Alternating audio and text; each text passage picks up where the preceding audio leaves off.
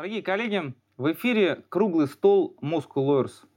Выносим споры из социальных сетей, не выносим мозг нашим зрителям. И помните, что право может и должно быть интересным.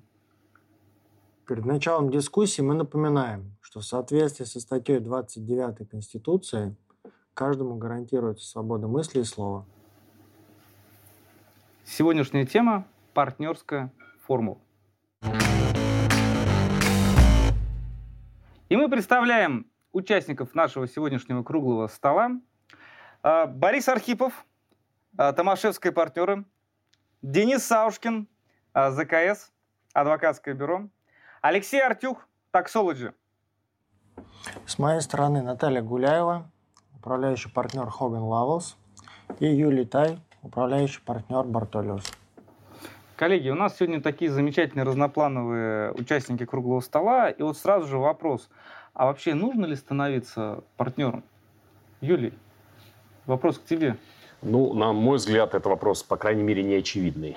А, смысл а, этого вопроса заключается в том, что а, каждый для себя должен решать, знаете, как э, писал поэт, каждый выбирает для себя женщину, религию, дорогу. Вот, в общем, здесь также надо определиться, может быть, не сразу, а это познание, оно приходит, наверное, по мере взращивания внутри офиса, но надо понимать, что тяжела шапка Мономаха, и что, в общем-то, просто так каждый не должен стать партнером не потому, что партнеров мало, а юристов много, а просто в силу объективной причины, потому что партнер – это специфический вид деятельности, это специфические особенности какого-то soft skills данного отдельно взятого человека, это желание управлять, да, э, поэтому если у человека изначально есть понимание, и оно с годами только крепнет, что он не про ну, в меньшей степени про управление, про деньги, про какую-то менеджерскую составляющую, HR-составляющую и так далее, а ему нравится заниматься чисто юридической работой, заниматься это на самом высочайшем уровне,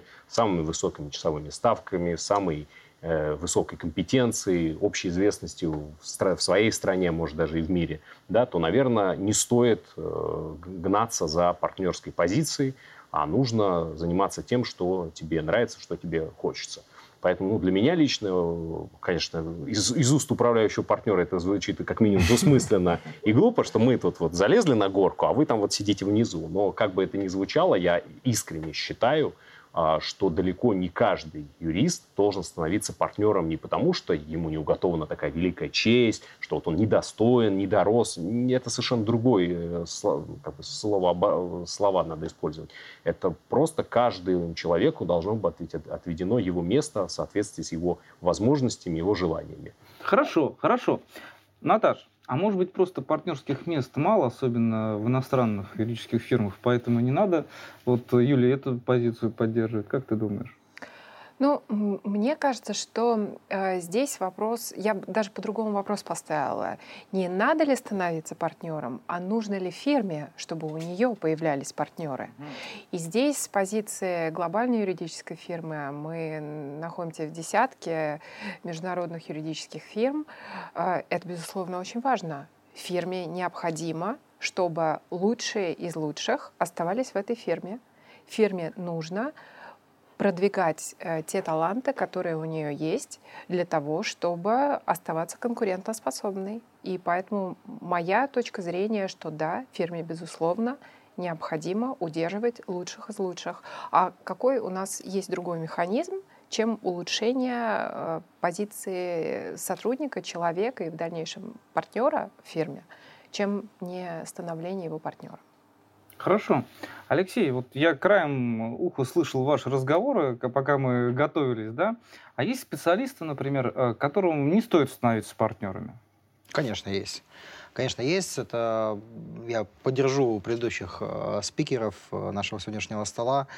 Э, есть люди, которые прекрасны в своей профессии, э, но которым ну, совершенно неинтересно заниматься там, продвижением услуг, да, развитием бренда компании, а, управлением персоналом, да, командой, а, финансовой составляющей бизнеса, что тоже они не хотят заниматься этими вещами, для них это совершенно может быть, они считают это не то, чтобы ниже своего достоинства, да, а это какая-то вот суета, которая отвлекает их от действительно важного призвания, к которому они э, ну, шли Э, ну, не всю жизнь, а всю профессиональную свою жизнь и карьеру. И почему нет? Это, есть прекрасные люди на рынке, там многие из нас могут назвать, там, я думаю, десяток минимум фамилий просто сходу э, в своих от, от областях э, людей, которые, ну, наверняка не станут партнерами из ваших фирм, из других компаний, но которые при этом шикарно известны, они рекомендованы международными российскими рейтингами, да, они являются профессионалами, это тоже прекрасный путь.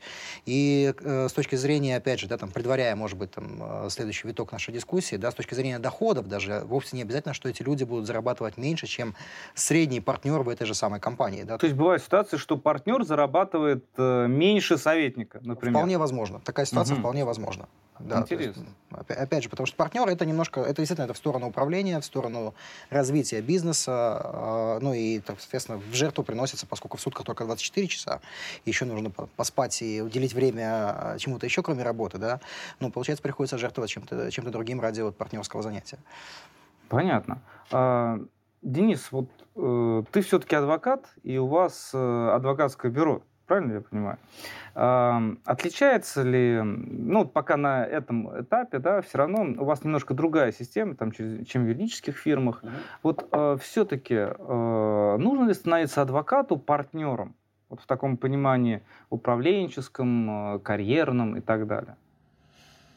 Ну, адвокаты там в уголовной практике он может работать либо индивидуалистом, либо командно. Если ты работаешь в команде, то кому-то нужно идти в партнеры, а кому-то достаточно быть просто хорошим специалистом в, своем, а, в своей отрасли. И, кстати, здесь еще вопрос. Не только в деньгах выражается счастье конкретного юриста. Есть очень много хороших специалистов, которые имеют удовольствие не только от самого права, которым они занимаются в своей отрасли. Есть еще дополнительность люди, которые вот а, просто он любит, допустим, рыбалку. Или он любит еще помимо того, что хороший юрист, он любит а, заниматься своими детьми. И для него очень важно, чтобы он успел все закончить в 6 вечера. Он не рвется за деньгами. Тот уровень, который есть, небольшой. Ему достаточно, его семье достаточен. Он получает наслаждение от другого. И это work-life balance. У каждого он свой. Безусловно, у партнера юридической фирмы а, вот этот вот balance, он disbalance, потому что это work, work, work and just life. Это очевидно. И тогда вы исходите из того, что... Но здесь, на мой взгляд, партнер, адвокат партнера юридической фирмы, он получает мега удовольствие, в том числе от того, что а, пол двенадцатого укладывая там очередного ребенка в кровать, ему вдруг приходит идея, по каким образом еще провести какое-то обучающее мероприятие для своих сотрудников, чтобы они в том числе имели возможность подняться на уровень И ловит от этого большое удовольствие, параллельно качая ребенка. Бывает это такое. Понятно. Борис, э, как вы считаете, вот все-таки, э, вот исходя из вашей большой практики работы в международных юридических фирмах, вот есть э, какое-то такое общее понимание у иностранных специалистов, например, я не хочу быть партнером, я, мне вот хорошо работать именно э, специалистом в узкой области. Вот есть какая-то такая тенденция? Да, таких много. И, но вот для меня тут вопрос, который вы задали всем нам, э, он, наверное, такого однозначного ответа не имеет. Он скорее э, вот я для себя его, ну, опять-таки, оглядываясь на тех коллег, которых вижу, и э, старых, и новых, и мне кажется, ответ выглядит примерно, усредненный ответ и усредненная ситуация выглядит так. Если вы работаете в фирме, в которой э, соотношение юристов на одного партнера, вот как в международных фирмах называют leverage, маленькое, например, у вас там 2-3 юриста на одного партнера, то в такой фирме нужно становиться партнером, потому что это дает вам чисто профессиональную автономию работать и выстраивать и практику, и юридическую задачу, и кейс так, как вы хотите. Да? И быть независимым, у вас над вами нет никого, никакого руководителя. То есть в этом смысле для меня альтернативы нет. Я бы посоветовал становиться партнером каждому любому студенту. А вот если вы работаете в большой корпорации, либо в компании, где у вас там leverage, вот соотношение примерно 10 к 1, тогда вопрос возникает действительно о том, о котором коллеги говорят. Хотите ли вы к своим профессиональным, непосредственно юридическим вещам добавлять административные вещи, э, общение, широкое общение, развитие бизнеса. И вот тогда встает вопрос о выборе. Кто-то решает этот вопрос в пользу там, э, баланса между семьей, хобби и работой в одну, в одну сторону, кто-то в другую. Ну вот как-то так, наверное, для меня. То есть в, в маленьких фирмах или в больших фирмах, но с маленьким левериджем, потому что в американских фирмах известна, известна модель довольно успешных американских фирм, где э, соотношение один к одному, например. Mm. Один, э, все сделки идут там один партнер, один юрист. И, как правило, такая пара работает там, на трех-четырех крупных сделках в год. Это очень прибыльные фирмы. Но в таких фирмах партнер, как всегда, играющий да, играющий, и он больше, у него административного и бизнес-девелопмента меньше, он вовлечен там, в несколько сделок в течение года. То есть вот и в такой фирме все ассоциаты, насколько я представляю, стремятся стать партнерами, uh-huh. да, потому что для них есть все плюсы э, профессионального юриста, и плюсы партнерства приносят просто деньги и автономию некую, да, от которой вряд ли кто-то откажется. Понятно. Я вот сразу же так перефразирую классика, вспомнил, э, как э, один ассоциат двух партнеров прокормил. Э, хорошо. Слушайте, ну вот так вы говорите, я знаю, что вы говорите правильные вещи, ну, потому что я сам партнер юридической фирмы, я понимаю, что это правда. Но выглядит как-то так немножко сомнительно, потому что нет впечатления, что партнер работает больше ассоциата. Потому что партнер все время где-то ходит, там что-то продвигает бизнес, там из ресторана в ресторан, там, короче, в гольф-клуб, там еще куда-нибудь. На круглый стол? Да, на круглый стол, вот, да. И, конечно, может быть, это... На съемке Moscow Lawyers, это да. прежде всего. Да, по времени, может, это и больше, но это же, конечно, не то же самое, что там гнить в офисе и что-то там драфтить какую-нибудь штуку, вот. А, и из-за того, что вот из такого взгляда, естественно, возникает вопрос, а как стать партнером? У нас сегодня представители очень разных фирм, и давайте посмотрим, как же стать партнером. Кто? Не знаю, Юлия, Наташа. Леша. Леди Фест, я только Леди вот в этом смогу Как стать партнером? Я, я, могу, я, я могу анекдот пока вспомнить, пока все думают на этот вопрос. Да, только старый юридический анекдот, э, когда э, паралегал выходит э, к морю синему, закидывает невод, вытаскивает какой-то Непонятно зачем, потому что он должен сидеть в офисе, а, Ну, у него отпуск, в воскресенье раз в месяц, ты же понимаешь, как он должен быть все-таки. Вытаскивает золотую рыбку, та спрашивает, ну, желание какое? Хочу быть партнером та такая задумалась, развернулась, уплывает вглубь, возвращается с таким вот списком. Говорит, так, говорит, правильно ли я поняла, что говорит, мы сейчас загружаем опцию работа 20 часов в сутки, э, идиотские совершенно документы, которые готовят твои подчиненные, нервные клиенты, э, кассовые разрывы, там, и дальше вот по списку там, говорит, правильно, загружаем, вот. И, э, конечно же, паралигу, да, в этот момент, ну, должен развернуться и убежать, наверное, да, если он не готов к э, вот такой истории.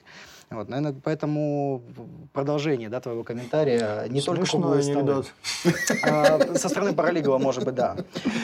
Видимо, Паралигова смеется в этот момент. Хорошо. Ну, Наташа.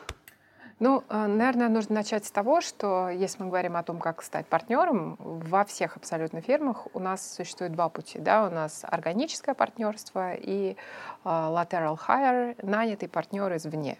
Соответственно, два пути у каждого человека есть uh, перейти в другую фирму на партнерскую позицию, с партнерской позиции или с непартнерской позиции, и стать партнером непосредственно в той фирме, в которой ты работаешь. Вот. Здесь, э, наверное, э, я хотела бы э, сразу оговориться, что вот этот путь к партнерству в нашей фирме, да, он не предполагает приобретение упомянутой ранее автономии. Такая фирма, как Hogan Lovells, она предполагает все-таки коллаборацию. Э, мы категорически против культуры сайла, да, и это не поддерживается в фирме. Предполагается, что партнер смотрит на возможности, которые он может предоставить другим партнерам и открывает для них, соответственно, э, своих клиентов, э, свои какие-то проекты, там, где у него нет экспертизы экспертизы. Вот. А если на, ну, абсолютно вернуться к вопросу, как стать партнером, на моем собственном примере, я органический партнер, Это как бы не мое первое место работы. Я до того, как пришла в нашу фирму, отработала на двух in-house позициях в российской в российском семейном бизнесе Э, и затем а, в международной компании на in-house позиции. И после этого так получилось, что когда я училась на LLM в э, Федеративной Республике Германия, э, меня пригласила, тогда называем, называлась фирма Levels, на Wine and Cheese Party, как студентку. Вот так вот оно и, все начинается. Да, так оно и начинается. И как бы в, в тот момент я искала место для практики, которая была необходимой составляющей учебы.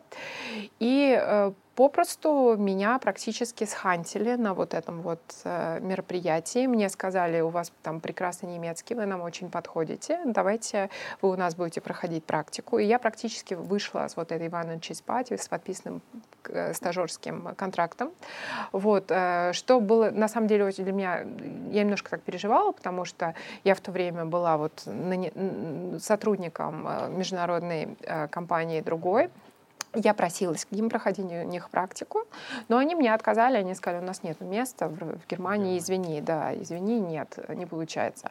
Ну и вот, а потом, как, когда я начала работать, э, это тоже было ужасно интересно все, потому что это были те области права, которые на тот момент в России не были развиты совершенно, и для меня это все было очень новое, очень интересное. Но я должна признать, что фирма э, на тот момент, она сделала приняла, предприняла огромные усилия для того, чтобы меня убедить, чтобы когда я приехала в Москву, меня, я вышла бы к ним на работу. То есть это вот все... все да. Это было как бы очень хорошее отношение ко мне, уважительное, как к сотруднику. Я получала интереснейшие дела, которыми я занималась. Я ходила, там, не знаю, там, два раза в день с партнерами нашего офиса в суды.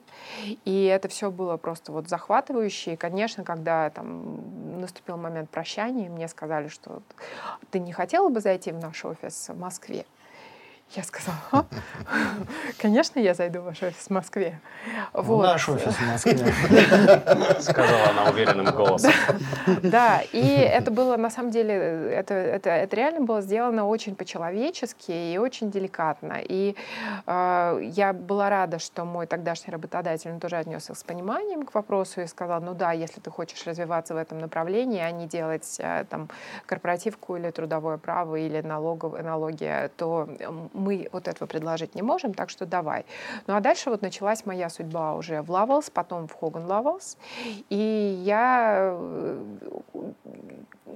увы, я не смогу дать здесь вот какого-то комментария о том, что у меня есть какие-то обиды на фирму. Меня фирма вот на протяжении всей моей жизни в фирме, она меня поддерживала и а, активно продвигала. То есть, да, безусловно, это, э, как в других фирмах, это определенные этапы карьерные, да, то есть вы работаете, работаете, работаете, работаете, вы становитесь старшим юристом, вы становитесь советником, вы становитесь партнером, э, и э, на каждый этап, разумеется, ты работаешь, ты стараешься, но я должна признать, что это пролетело все очень быстро, абсолютно.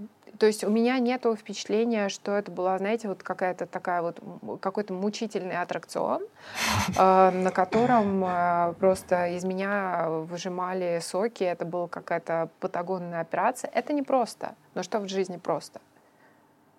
Жизнь боль. Ну, Хорошо. У верблюда два горба, потому что жизнь борьба. Юля, а как ты боролся? Расскажи про свою борьбу. А у меня, а у меня в этом плане совсем неинтересная история. Да, я сразу стал боссом. Да, у меня, я, я основатель, я основатель, да, да, я основал свое бюро и решил, да, я решил, чем карабкаться долго и упорно, лучше сразу создать и стать управляющим партнером. А, вот, да, поэтому меня это не интересно. Но э, из, продолжая вот эту интересную историю э, и про, си, про себя говоря, во-первых, одно уточнение по адвокатским бюро. Я тоже живу в адвокатском бюро, и надо здесь понимать, что есть формальная и неформальная составляющая. Угу. Формально по нашему закону об адвокатуре и адвокатской деятельности в Российской Федерации вообще-то все адвокаты в бюро это уже партнеры. Угу.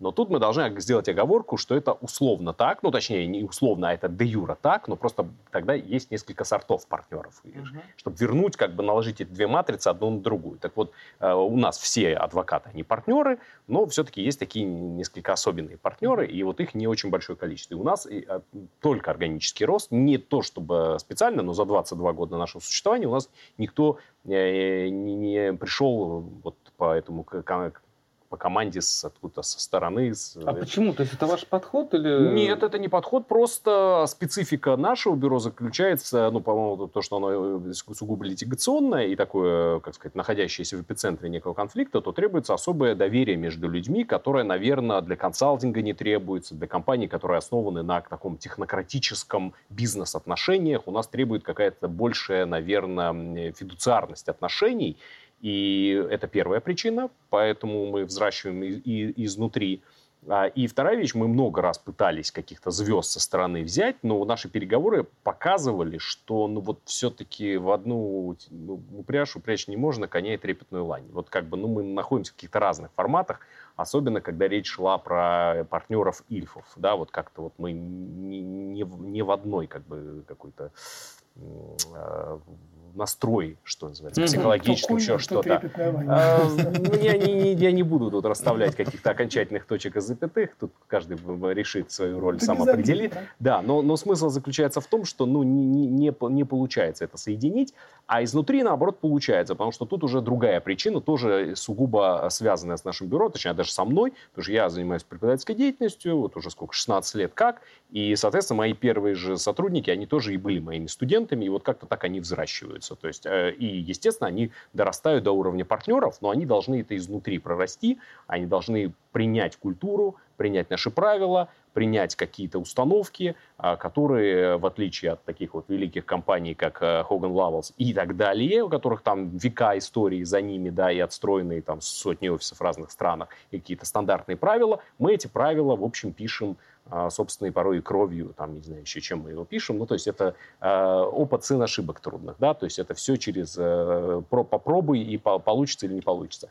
И поэтому эти все правила отстроились за жизнь, поэтому в нашем бюро для того, чтобы даже понять эти правила, это тоже нужно какое-то время быть просто внутри структуры, иначе ты просто не поймешь, о чем здесь и речь. Поэтому даже вырасти в нашей структуре можно только тогда, когда ты в ней уже находишься. Угу. Попытки, это не, повторюсь, это не принципиально, что у нас не написано большими аршинными буквами, что мы не принимаем других партнеров. Теоретически принимаем, но практически многие последние годы, когда мы готовы вроде бы их принять, ну, как-то что-то Понятно, хорошо. А вот Денис принимает новых партнеров. Расскажи, почему все-таки вы не стали выращивать э, партнеров изнутри? Ну, начнем с того, что у нас нет такого большого э, срока угу. жизни нашего бюро. Нам в этом году будет всего 7 лет, и а это недостаточный цикл для того, чтобы кого-то еще вырастить. Вот. Поэтому мы пошли неким таким синтетическим путем. Естественно, мы очень много вкладываемся в развитие своих партнеров. Мы тоже исходим из того, что ну, это, это общий рынок, говорит, это общее место. Самый лучший партнер это взросленный внутри. Вот он просто вот самый лучший. Потому, ну, по одной простой причине, какой бы ни был хороший, приходящий извне, в любом случае это не тот человек, который а, впитал с самого начала культуру, которая есть в этой команде. Потому что, вот правильно Юлия говорит, есть некая команда, есть некий дух, который, и с этим сталкиваются очень многие рульфы, его просто невозможно описать. Нет некого вот такого вот, вот свода правил. Все партнеры могут сесть, взять листочек бумаги, целый час на него посмотреть, пару слов написать, но так и не сформулируют, чем их бюро отличается от соседнего. И здесь мы, ну, я просто знаю, о чем говорю, очень часто сталкиваешься кому-то сартикулировать, вот, что есть ваша культура вашего бюро.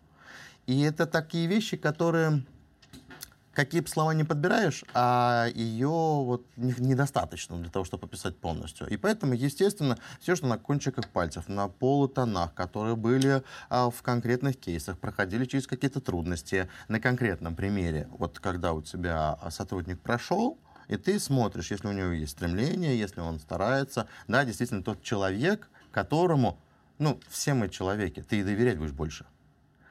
А плюс вот особенность, опять-таки, по моему мнению, отличие рульфов от ильфов в этой части, правильно, а, ильфы, они столетняя история, все это прошли, и там уже нет этого, что компания — это что-то семейственное. редчайшие случаи какие-то, чтобы были прям бутиковые какие-то компании, которые вот по семейному. Нет, чистый бизнес. Чистый бизнес, в котором четко регламентирован партнерский договор, в котором четко прописан партнерский трек. И когда у тебя, условно говоря, сотый партнер в твоей компании в международной вступает, он не, ты не должен его знать, ты не должен его акцептовать, потому что там он хороший человек. Нет. У него есть определенные метрики, он на них заходит. Если он их делает, чисто цифры. Вот. Ну, естественно, там репутация, чтобы он там маленьких детей не резал э, на улице. Вот. Больших можно, маленьких нет. Так вот, э, если это прописано в партнерском, все, он, соответственно, заходит. Интересно у тебя представление об иностранных компаниях. Ну, только юмора для того, чтобы тебя разбудить, ты же знаешь. Да, да. Вот. А, поэтому а в российских компаниях они все-таки не такие еще большие. Понятно, не берем ЕПАМ, хотя на фоне больших компаний международных ЕПАМ тоже, при всем уважении, не такая подавляющая компания. Вот. А, поэтому у нас российский бизнес, мы еще очень сильно сидим в неком таком вот на кончиках пальца а, для кого-то понятийное, для кого-то душевное, называемое все культура компаний. Понятно. Хорошо. Борис, вот вопрос. А, а вот про приходящих партнеров. Не, не, а нет, а вот я у Бориса вот хотел бы вот такой вопрос спросить. А вот что, как вы э, считаете, вот опять-таки, что, как вам кажется, нужно делать специалисту, чтобы стать партнером? Да, то есть вот, э, э, может быть, что-то ни в коем случае нельзя делать, да, то есть, например, взять сабатикал и уехать там на два года писать PhD в Оксфорд. Э, э, на два года, наверное, нет, на год можно. Угу. Да, на год, наверное, можно. Э, я думаю, что... Главное, чтобы попасть на Ванчи спать. Или Вайна Ункезе.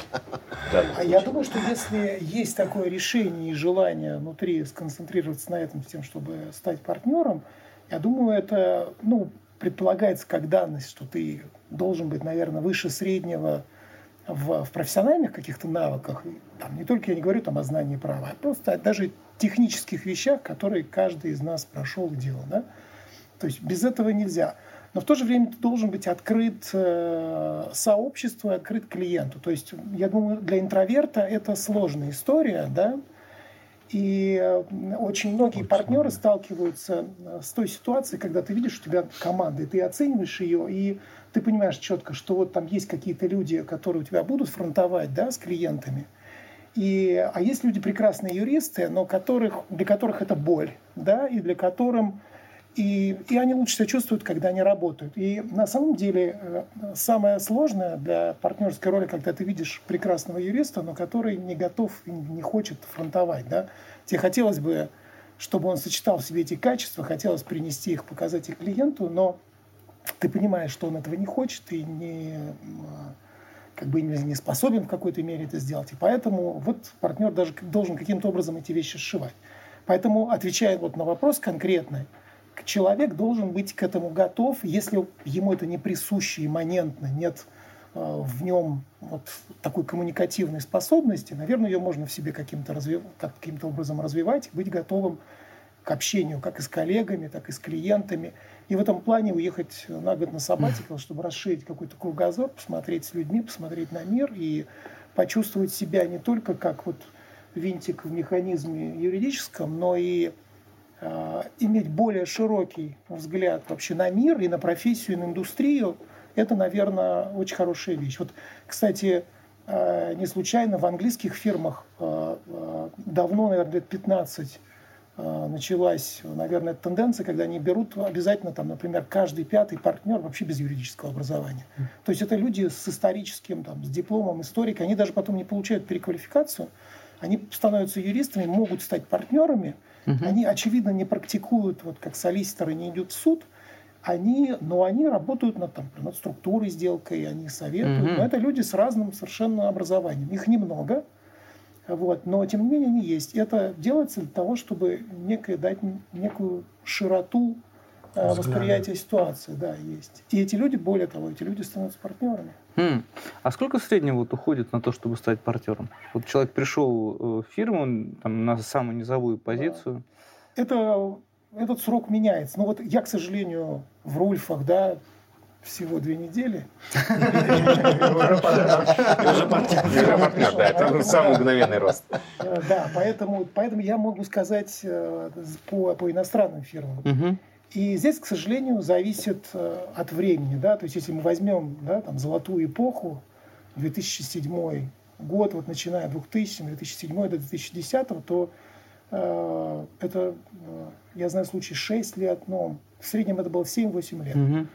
Э, сейчас, э, ну и в российском рынке, и вообще глобально этот срок это 10, 11, 12, бывает и 14 лет. То есть он увеличился, это связано глобально вообще с с изменением э, глобальным, я бы так, я не рискую называть это каким-то кризисом да, юридической профессии, но то, что происходит э, ее видоизменения, да, некие, то, что конкуренция растет на рынке, это, это факт однозначно. Вот поэтому сейчас партнерский трек вот за последние 10 лет в иностранных фирмах, в больших, глобальных, он удлинился, конечно. И в этом смысле вот я согласен с коллегами в том, что э, органический рост мне представляется, вот и органический рост и становление партнера внутри фирмы представляется более правильным и справедливым, да, за исключением случая, когда приход нового партнера какой-то не вносит там новую струю, новых клиентов, новое какое-то важное движение в фирму.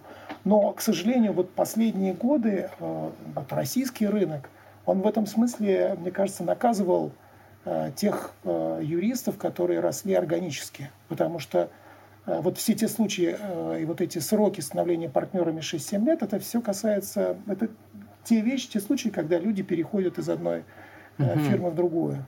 То есть это с переход... Знаете, есть такой психологический момент, нет, нет пророка в своем отечестве, да? Вот твой, твой партнер в твоей фирме иногда воспринимает тебя даже хорошо, но кто-то с другой стороны воспринимает почему-то тебя ценнее, да, и поэтому э, вот психологически есть такая mm-hmm. ситуация, что человек, который осуществил два перехода, например, становится партнером на несколько лет раньше, нежели тот, кто, э, кто был предан органически, да, в своей угу. фирме. Интересно. Имея не храним, потерявший плачем. Да, да. И, ну, к сожалению, вот на московском рынке, вот среди международных фирм, возможно, есть там одна-две фирмы, которые практически не нанимают со стороны. Угу. А вот Но все остальные... Я недавно, буквально на прошлой неделе, а, одна юридическая фирма, международная, не буду называть наименования, объявила о назначении партнеров, в том числе в России. И вот человек, который стал партнером, он работает в фирме с 2005 года, то есть 16 лет. Вот вдумайтесь, да, человек приходит в одно место, то есть один и тот же офис, и вот он 16 лет э, ждал, да, то есть... Хорошо, Алексей, какой у вас подход э, в фирме? А, ну, должны быть две крайности, да, и что-то должно быть посередине. Вот ага. Давайте я здесь встану. А, у нас а, со вчерашнего дня шесть партнеров а, в компании. А, и... Все готовились, я так понимаю. Кто-то еще опередил Борис. А, и у нас очень красивый расклад. У нас два партнера, которые могут считаться основателями компании, они стоят, соответственно, немножко выбиваются. Два партнера, добившиеся позиции органическим ростом, я среди них, и два партнера приглашенных. А, поэтому тут э, такая история с э, разными подходами. Да? Но вот последнее присоединение, которое у нас э, вчера произошло, это был как раз вот тот случай, когда э, расширение партнерского состава происходит за счет присоединения новой практики, по сути. Да? То есть, там, ну, там, окей, не, не практики, может быть, будет громко сказано, потому что присоединился партнер э, без команды э, пока, да, но, тем не менее, это именно новая струя, новые клиенты, новое направление бизнеса, которое он будет растить. При прочих равных э, здесь уже много было сказано про то, что органический рост это прекрасно, потому что ты впитываешь э, культуру компании.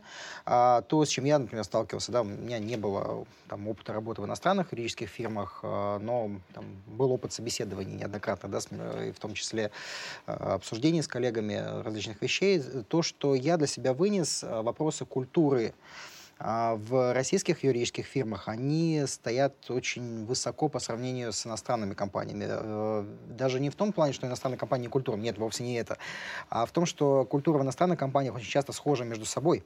А вот э, как это, все счастливые семьи одинаковые, да? А каждый семь... а все несчастные, да, все, а все Рульфы особенные, каждый по-своему. Вот. Э, и с этим, мне кажется, как раз связана история про то, что в Рульфах органический рост — это более предпочитаемая вещь, э, потому что, естественно, впитать вот эту культуру — это очень, очень такая сложная история. Но, опять же, да, вот к вопросу, возвращаясь, который вот Борису задавали, по поводу того, как, как там стать партнером и что нужно. Вот я бы наверное, здесь вот вообще бы там с изнанки бы зашел, может быть, вот, к ответу на этот вопрос. А, партнер все-таки это ну, не просто надпись на визитке, потому что на визитке можно написать все, что угодно. Да? То есть это, мы, мы даже столкнулись уже с тем, что даже иностранные компании, как бы, никто не смотрит, там, какая запись может быть трудовой книжке, какая на визитке, как бы, никого не волнует. Это маркетинговая позиция во многом, а, очень часто. Но, по сути, если мы будем копаться партнер, это член партнерства. А вот что такое партнерство, это в каждом случае индивидуальная история совершенно, да, индивидуальный ответ на эту штуку. А, и а, партнерство, да, это объединение людей вокруг определенных ценностей для того, и каждый член партнеров, он ценен для остальных членов этого партнерства, да, и он приносит что-то уникальное, какую-то компетенцию. И вот с этого взгляда у нас а, мы смотрим, да, какие люди, какие члены, какие компетенции, какие истории, они ценны для, для партнерства конкретно в этот момент времени. А, вот, э, опять же, специфика, может быть, там, ну, не то чтобы иностранных компаний, но поскольку иностранные компании там более, там, скажем так, устоявшиеся на рынке, на международном рынке, да, заходили там все самые золотые времена, там работали с крупными иностранными компаниями, инвестициями и так далее, там в меньшей степени нужно было заботиться, ну, допустим, о привлечении клиентов, да, то есть, как бы, вот история с маркетинговой активностью, она была, наверное, вторична, да, то есть нужно было для того, чтобы быть партнером, там, что в, ну, там, я как в силу налоговой специфики могу сказать, а про фирму большой четверки, там та же история, да, там, про крупные международные юридические фирмы, а, ты можешь стать партнером, даже не принося, не генерируя бизнес с точки зрения привлечения новых клиентов с рынка. Да? То есть, по крайней мере, у тебя этот бизнес-кейс, вот эта часть бизнес-кейса, она не может, быть, может не быть большой, определяющей. Да? То есть для тебя, от тебя требуется как партнера хорошо обслуживать хотя бы текущих клиентов, развивать его, как бы, да, там, принести новые проекты от этого клиента, но от тебя не требуется бегать по рынку, по конференциям, семинарам, круглым столам, да, рассказывать о том, какая у вас замечательная компания, какие классные юристы, давайте работать с нами. А, это как раз потребность, которая более характерна для молодых российских юридических фирм здесь это ценится больше. Поэтому мы, как там, представители Рульф, я как представитель Рульфа буду говорить о том, что э, партнерство в Рульфе, да, оно требует именно того самого бизнес-девелопмент и э, маркетинговой составляющей, административной составляющей во многом. Э, в ответ я уверен, что для Хоган Лавос будет немножко отличаться. Он не радикально, безусловно, да, но он будет э, выглядеть несколько иначе, да, то есть как, как бы, что какая, какая ценность должна быть принесена партнерам для того, чтобы э, именно э, стать таковым. И тогда рецепт будет, да, вот снова, вот о чем Борис говорил, да, там как бы один к одному одному, если мы возьмем вот эти компании, соотношение партнеров, ассоциатов или там компании с большим левериджем, для того, чтобы стать партнером, а, нужно понимать, какой дефицит есть в компании, Э, может быть неявный, может быть там просто есть возможность что-то улучшить, и какая у конкретного кандидата есть возможность и способность этот дефицит закрыть, либо принести какую-то дополнительную ценность, за которую его будут ценить а, остальные коллеги.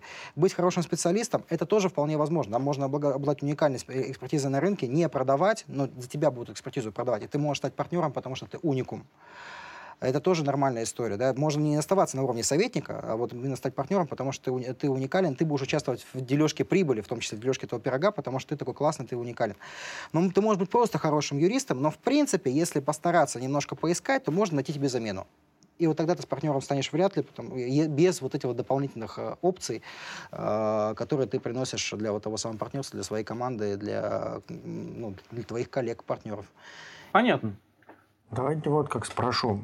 А, все мы говорим партнер, партнер, партнер, и когда вот а, ты разговариваешь там с, ну, с юристами в фирмах, да, в разных, не только своей, когда ты разговариваешь со студентами, ты говоришь, я партнер юрфирмы. Ну, это так звучит прям, что ты прям молодец.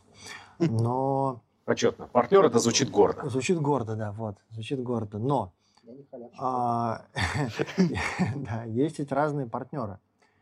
То есть есть, а, вот, допустим, Борис сказал, что если ты партнер, там, то у тебя нет начальников, ты там, да, это бывает так, а бывает так, что ты партнер, а у тебя еще там десяток начальников каких-то других партнеров, то есть существуют такие системы, где есть какие-то лесенки партнеров, да, есть ситуация, когда, например, как, как Леша сказал, в трудовой книжке одно, на визитке другое, есть ситуация, там, долевой партнер зарплатный, там equity partner, salary partner, да, то есть э, на самом деле сами вот эти партнерские схемы внутри вот этих вот людей, которые носят это гордое звание, э, на самом деле все тоже очень непросто. Вот как это? А, наверное, опять с Натальей я бы начал. Как все ли партнеры равны в глобальной фирме? Некоторые равнее. Прежде всего, я бы не ставила э, Рульфы и Ильфы как самостоятельные да, категории. Вот почему? Потому что ну, в Рульфах работает достаточное количество моих друзей, да, и я общаюсь с ними, я знаю о Рульфах э, на мой взгляд, достаточно много, и вижу огромное количество э, совпадающих э, характеристик, которые, в общем-то, абсолютно тождественные и для рульфов, и для эльфов. Э, Юлия очень правильно сказала, что действительно очень здорово, когда эм, удается воспитать эм, органических партнеров. Это абсолютно правило точно так же и для международных юридических фирм. Почему? Да потому что те же самые характеристики, как культура и ценности, они присутствуют как в Рульфе, так и в Ильфе. Может быть, в какой-то ситуации в Ильфе они более формализованные, может быть, а, они там высвечиваются на э, экранах компьютеров, когда вы, когда компьютер засыпает, да, и начинает э, и, как бы э, защитная картинка, да, играть, вы видите, вот они эти как бы ценности и дополнительно, это вот так, что как э, действительно можешь их продекламировать в любой момент и не забудешь. Вот. Но э, что, если мы говорим про э, права партнеров, про то, что партнер может себе позволить, а что не может позволить, я в своей фирме воспитана так, что в тот момент, когда я стала партнером, у меня возникло еще больше всяких обязанностей перед фирмой и сотрудниками, чем до того, как это со мной произошло. И чем больше ты находишься в фирме, и чем больше у тебя появляется дополнительных обязанностей, тем, э, собственно говоря, э, тяжелее та самая шапка, да, которая э, у тебя есть, как у партнера международной юридической фирмы. И, конечно, я даже не буду этого скрывать, что когда я не была управляющим, фирм, управляющим партнером московского офиса, жизнь моя выглядела немножко по-другому. Я стала управляющим партнером и э, для меня абсолютно очевидно, что я управляю офисом фирмы, которая находится в пятерке Акритос. И я должна делать все так, чтобы мои э, коллеги в других офисах были довольны мною. Вот, поэтому с точки зрения нагрузки, безусловно, партнерская нагрузка увеличивается с годами. Про миф, что жизнь после того, как тебя объявили, что ты стал партнером, становится легкой, неправильно. А, и э, здесь я скажу так, вот тоже очень важный момент, хотела его обговорить. Э, тоже абсолютно мое видение.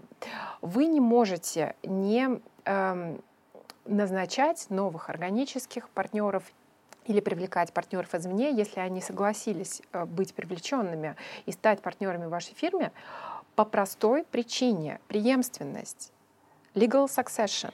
Вы не, мы все, к сожалению, в этом мире на определенный промежуток времени. И если ты посвящаешь э, жизнь какому-то делу, совершенно не хочется, чтобы с твоим уходом из фирмы, из жизни это дело развалилось. Поэтому обретение сторонников, обретение э, коллег, которые с тобой э, плечом к плечу работают в этой фирме, являются твоими партнерами, это, с моей точки зрения, невероятно важная вещь для преемственности и, безусловно, для риск-менеджмента с позиции клиента.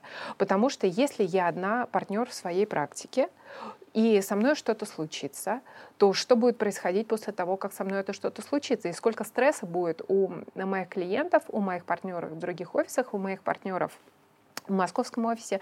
И, собственно говоря, руководствуясь именно этой целью, вот э, с 1 января 2020 года я э, добилась того, чтобы э, в 2021 года, чтобы добилась того, чтобы в моей практике была назначена еще одна партнер. Вот, потому что это правильно. То же самое применимо к другим практикам в Hogan Lovells. Вот. И далее, что касается прав, да, права зависят не только от того, какой статус вы имеете. Уже упомянул Александр, да, это как бы э, salary, equity, все эти категории, безусловно, существуют. В разных фирмах по-разному это оформлено. Так же, как, я знаю, в Рульфах, да, есть старшие партнеры, есть просто партнеры. А salary equity, я просто для зрителей уточняю, то salary это тот, кто получает зарплату, а equity, который участвует в распределении прибыли. Ну, в большинстве международных юридических фирм существует две категории. Это non-equity и equity. Uh-huh. То есть это партнер, э, если он становится партнером органическим, как правило, он сначала э, является и в моей, в моей э, как бы, карьере была тоже, был, был этап non-equity, вот, и, и это, да, это, это очень хорошие условия работы, безусловно. И это абсолютно как бы полная стабильность в отношении заработной платы. То есть ты знаешь всегда, сколько ты заработаешь. Вот. Позиция equity э, партнера более неспокойная потому что она абсолютно зависит от того, насколько успешен офис, насколько успешна практика, насколько успешен, успешна фирма. Вот. Безусловно, возможность заработать больше, чем non-equity существует, но есть и риск заработать меньше, или если у фирмы, а мы знаем э, примеры международных юридических фирм, которые уходили в банкротство, вот, абсолютно э, потерять практически все. Вот, поэтому это, безусловно, э, такой шаг для каждого партнера, который становится equity, э, наверное, да, принять этот риск и жить с ним. Вот. И э, более того, здесь еще важен, важен тот момент, что эм, не все права, которые существуют, вот прозвучало sabbatical, да, sabbatical не зависит от того, ты non-equity или ты equity. Sabbatical зависит от количества лет, которые были проработаны в фирме в качестве партнера. И вот проходит это количество лет, и вы имеете право действительно там, в каких-то случаях на два месяца, в каких-то случаях на три месяца, в каких-то случаях на четыре месяца. Э, зависит просто от фирмы, да, от правил. Уехать и отдыхать эти четыре месяца, или два месяца, или три месяца. И сама идея, я не воспользовалась пока что своим сабатиком, я скажу честно, но я знаю многих партнеров э, в нашей фирме, которые воспользовались им.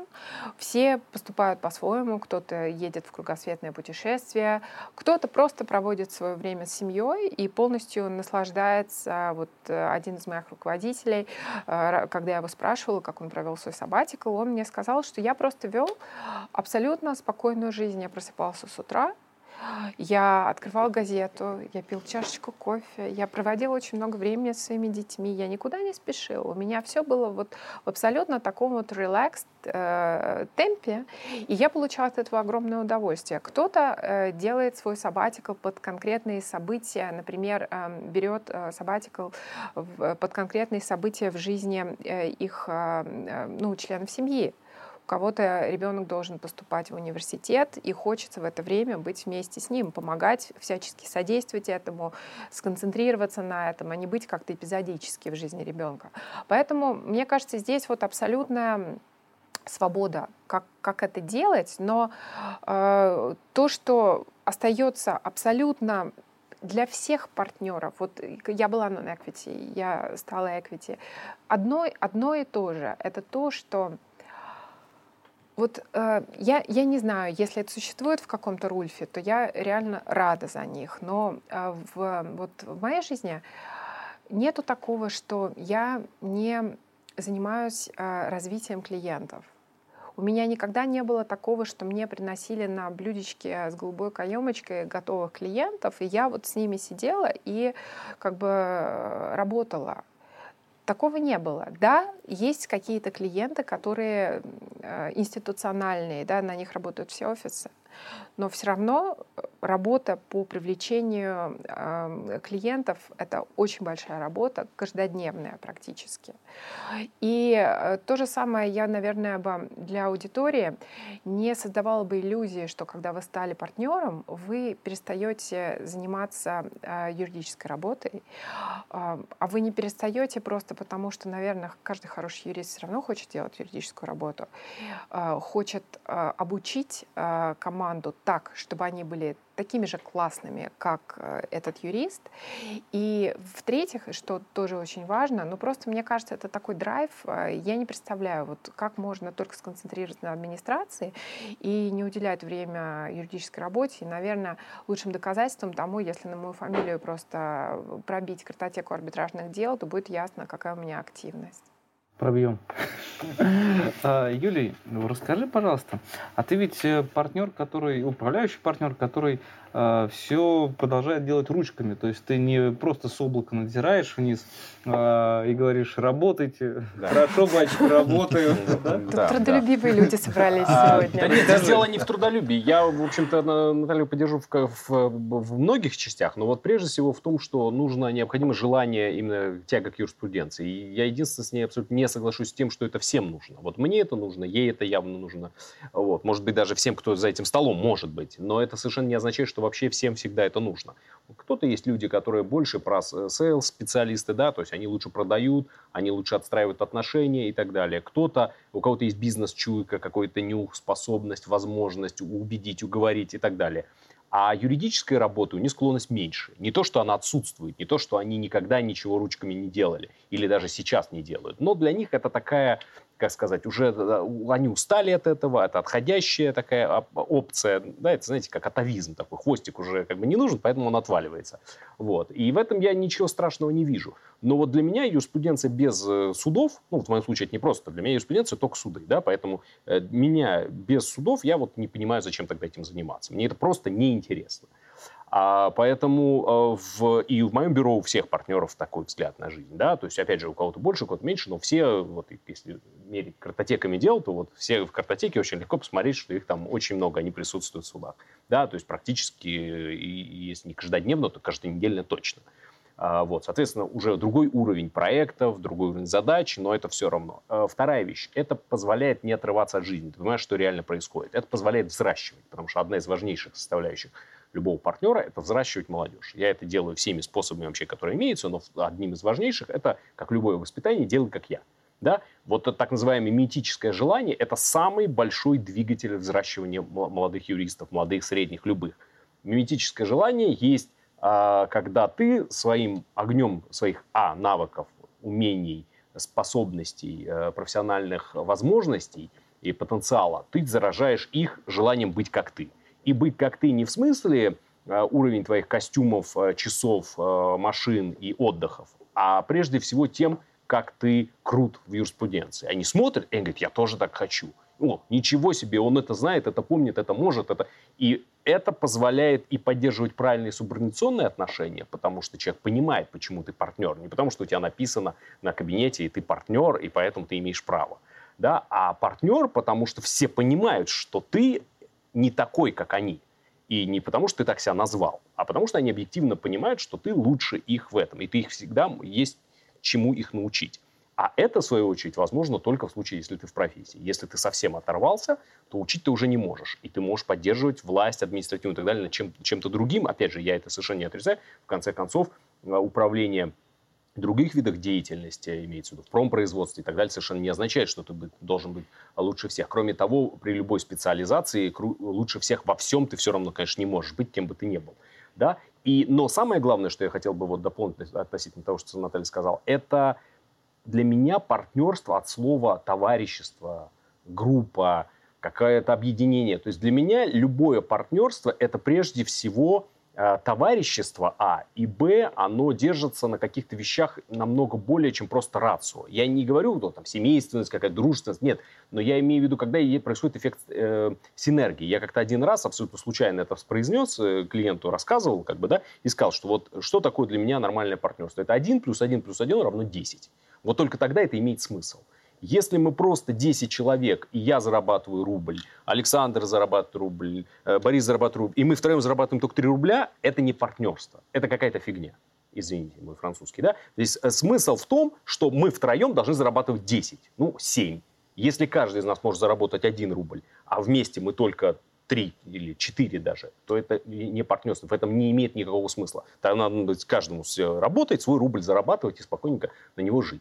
Нет никакого смысла. Партнерство – это синергетически, многократно усиливающее capacity того, что мы совместно э, сосуществуем. Я умею это, ты умеешь то, ты меня здесь поддержишь, я в этом тебя лучше, мы укрепляемся тут так, это так. То есть есть определенное, и это может быть по отраслям права, это может быть по личным качествам, это может быть по каким-то другим способностям, по софт-скиллсам, еще почему-то. А, но в любом случае любое усиление, вот когда мы возвращаемся к вопросу о том, кто приходит к, к нам. Вот, допустим, приходит к нам еще один партнер, даже внешний или вырастает изнутри, не суть важно. Мы должны сказать, этот человек усилит нас, или это просто пятое, теле, э, пятое колесо в телеге, в нашей телеге. И если это пятое колесо, то это контрпродуктивно, это не имеет никакого смысла. И вопрос, а, и, и самое последнее, что я хотел сказать вот в, в этой части, это э, то, что на, на мой взгляд, э, любые э, партнеры в любой фирме, они вновь приходящие, они должны находить себе место. Не в режиме кукушонка, я вытолкню одного, чтобы занять его место и прочее. Они должны, как э, мозаика, как витраж, как, не знаю, что-то украсить эту картинку.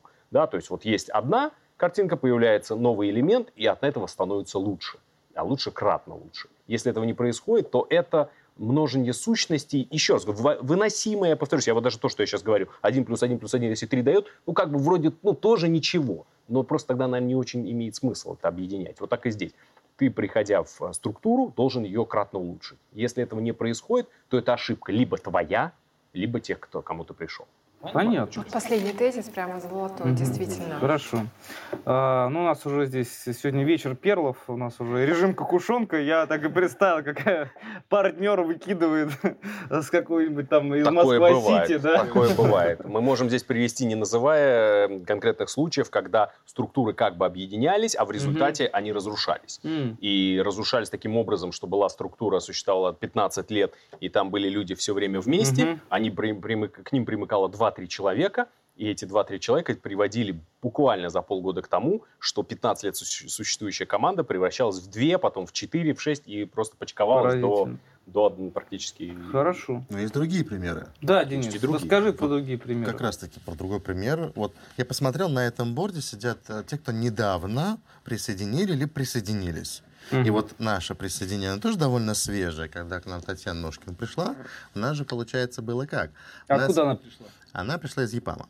Вот. А, и у нас до этого была некая философия, которой мы двигались с момента основания бюро, что вот мы там первые три отца-основателя, мы все были бывшие следователи, потом присоединялись бывшие следователи, присоединялись, присоединялись, присоединялись, и мы, в принципе, а, там 6 лет а, рынку озвучивали о том, что вот мы все бывшие следователи, мы знаем систему, знаем, как с ней бороться, поэтому вот мы такие в уголовке и молодцы. Но в какой-то момент мы поняли, что а, вот это будет долго будем расти, растить будем долго, долго будем эм, на это на этой вот запасной скамейке, она, она не такая длинная, как хотелось бы людей искать, и потом решили все-таки от этой концепции отойти и посмотреть э, вокруг. Ну, раз, все растут, мы тоже растем детский сад, 6, 6 лет, уже старшая группа, пора выпускной. Угу. И вот мы э, посмотрели, и к нашему вот, большому удовольствию получается, э, кто Татьяна Ножкина. Татьяна Ножкина, выпускница МГУ, 20 лет, начинала еще э, с... Э, Генрихом Падве работать. То есть это вот та, та школа, та адвокатура, которая к правоохранению вообще никакого отношения не имеет.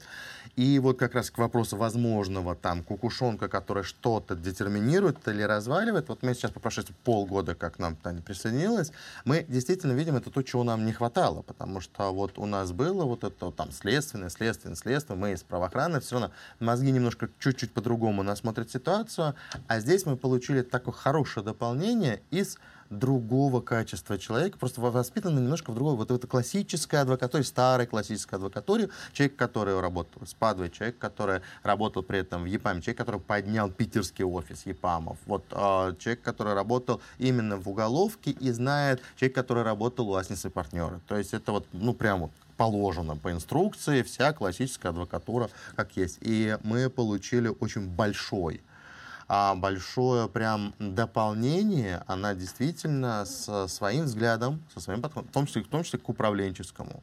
Потому что, а, ну вот там, а, многие, не секрет, что многие там, адвокаты, партнеры нашего бюро, те, которые привыкли работать в Следственном комитете, там поработали минимум 5-6 лет, они уже, это все-таки некая такая римский вариант управления. Есть начальник, есть зам, под ним отделы и так далее, управление, все это есть. А здесь все-таки больше а, такой демоса, да, демократии дополнено. И к тому же еще здесь еще плюс. Раньше старшие партнеры были только мужчины, а сейчас, получается, еще добавилась mm-hmm. женщина, еще свой дополнительно. С одной стороны, по-женски а, взгляд мягкий, но с другой стороны, при необходимости там очень хорошая твердость со своим подходом. И это прям вот мы вдвоем с Андреем в огромном удовольствии, то, что вот действительно удалось, Таня говорит, я очень надеюсь, что вот а, те вещи, когда она сейчас говорит, что да, ей тоже нравится, потому что, ну, понятно, это мы прекрасно понимаем, как ей в свое время было не просто принять это решение. Потому что, окей, у нас устоявшаяся, да, там, группа компании из 15 человек, в которую одному человеку не со своей командой очень тяжело идти. Причем это очень тяжело идти на позицию, когда ты идешь а на старшего партнера, на руководящего, и тебе по-хорошему тебя знают только те старшие партнеры, которые тебя зовут. Ну, более-менее. А всем остальным партнерам надо показать свой авторитет, в том числе в уголовке же нет кат-арбитра. И как-то надо показать длину своего кат-арбитра. И а, в этом должны, это должны признать все партнеры внизу, которые, и благодаря этому будет интересно и а, свой авторитет. Это, это очень, это очень тяжело. Я не знаю, я вот в подобной ситуации согласился бы я куда-то идти там, при таких вводных, когда ты идешь один в другую компанию. Um, но она а Что такое партнеры внизу? Вот объясни, пожалуйста, как это партнеры внизу? Я имею в виду, это меньше власти, то есть там у этих два голоса, у этих один голос, или у этих два рубля, у этих один рубль. Что это вот ваша терминология? Ну, у нас по-разному. Если мы берем сейчас управление, а, у, у многих по-разному. У нас как сделано? У нас самое простое. Точно так же, о чем Юлия и говорил. У нас также все члены бюро являются партнерами, только дифференциация, младший партнер, партнер и старший партнер. А каждый партнер имеет один голос. Единственное, чем старший партнер отличается от младших, просто партнеров тем, что у старших партнеров есть право вето по определенному э, перечню вопросов. Ну, сразу скажу, чтобы у меня не было никаких а, проблем, я в свое время пролоббировал, чтобы у права вето есть на смену управляющих партнеров.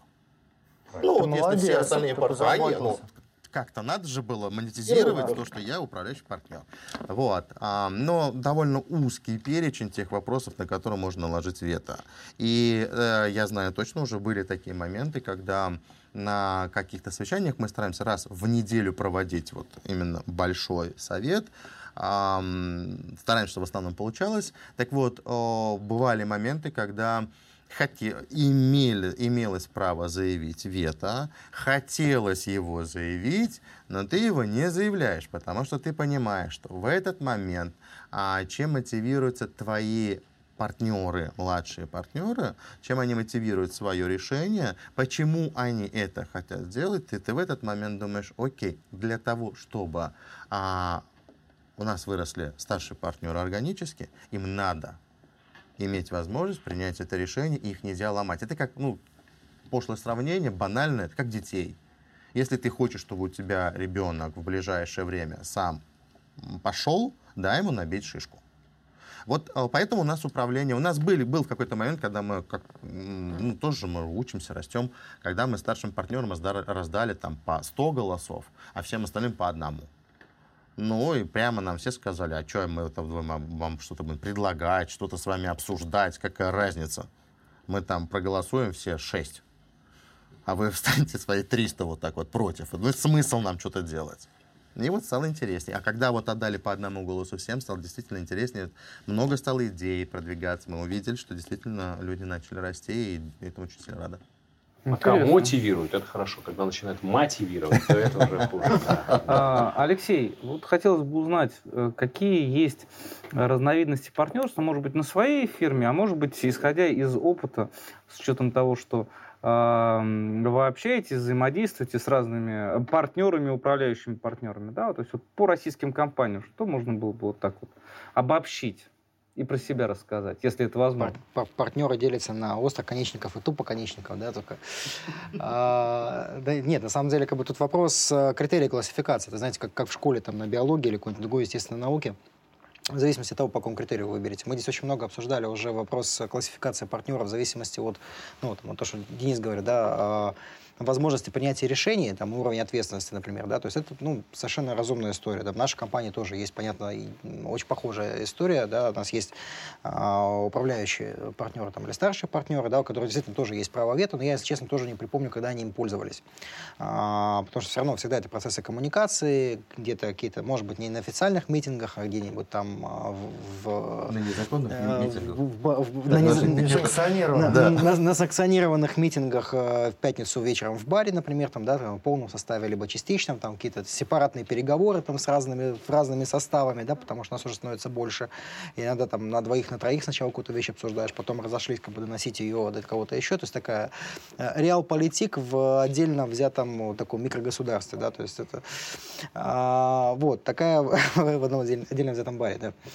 А, поэтому так, такая вот эта история нормальная. Потом вы можете делить партнеров, э, ну и это нормально, да, партнеров можно делить вот по участию в прибыли. Э, тоже, там, да, вот есть участие или нет участия. Да. Партнеров можно делить по функционалу, что тоже возможно, да, потому что я в чем абсолютно согласен с коллегами, наверное, партнер с точки зрения восприятия как лидера команды, да, он должен быть лидером и авторитетом, ну, как минимум, для двух э, целевых аудиторий. Это клиенты и сотрудники ну, там, или адвокаты, как угодно, да, то есть люди, которые с тобой в команде работают. А, и для тех и для других ты лидером и авторитетом можешь быть, по большому счету, если ты сам с такой длинной картотекой, да, как у нас, а, если ты действительно авторитет в профессии. Потому что очень сложно продавать клиентам, ну, можно в отдельных ситуациях, но, опять же, э, среди рульфов мне сложно сказать, кто такого уже успеха добился, оглушительного, чтобы он продавал бренд, а не, там, например, личный опыт, да, либо там опыт, который наработан его там, собственными руками там, за какие-то там обозримые годы.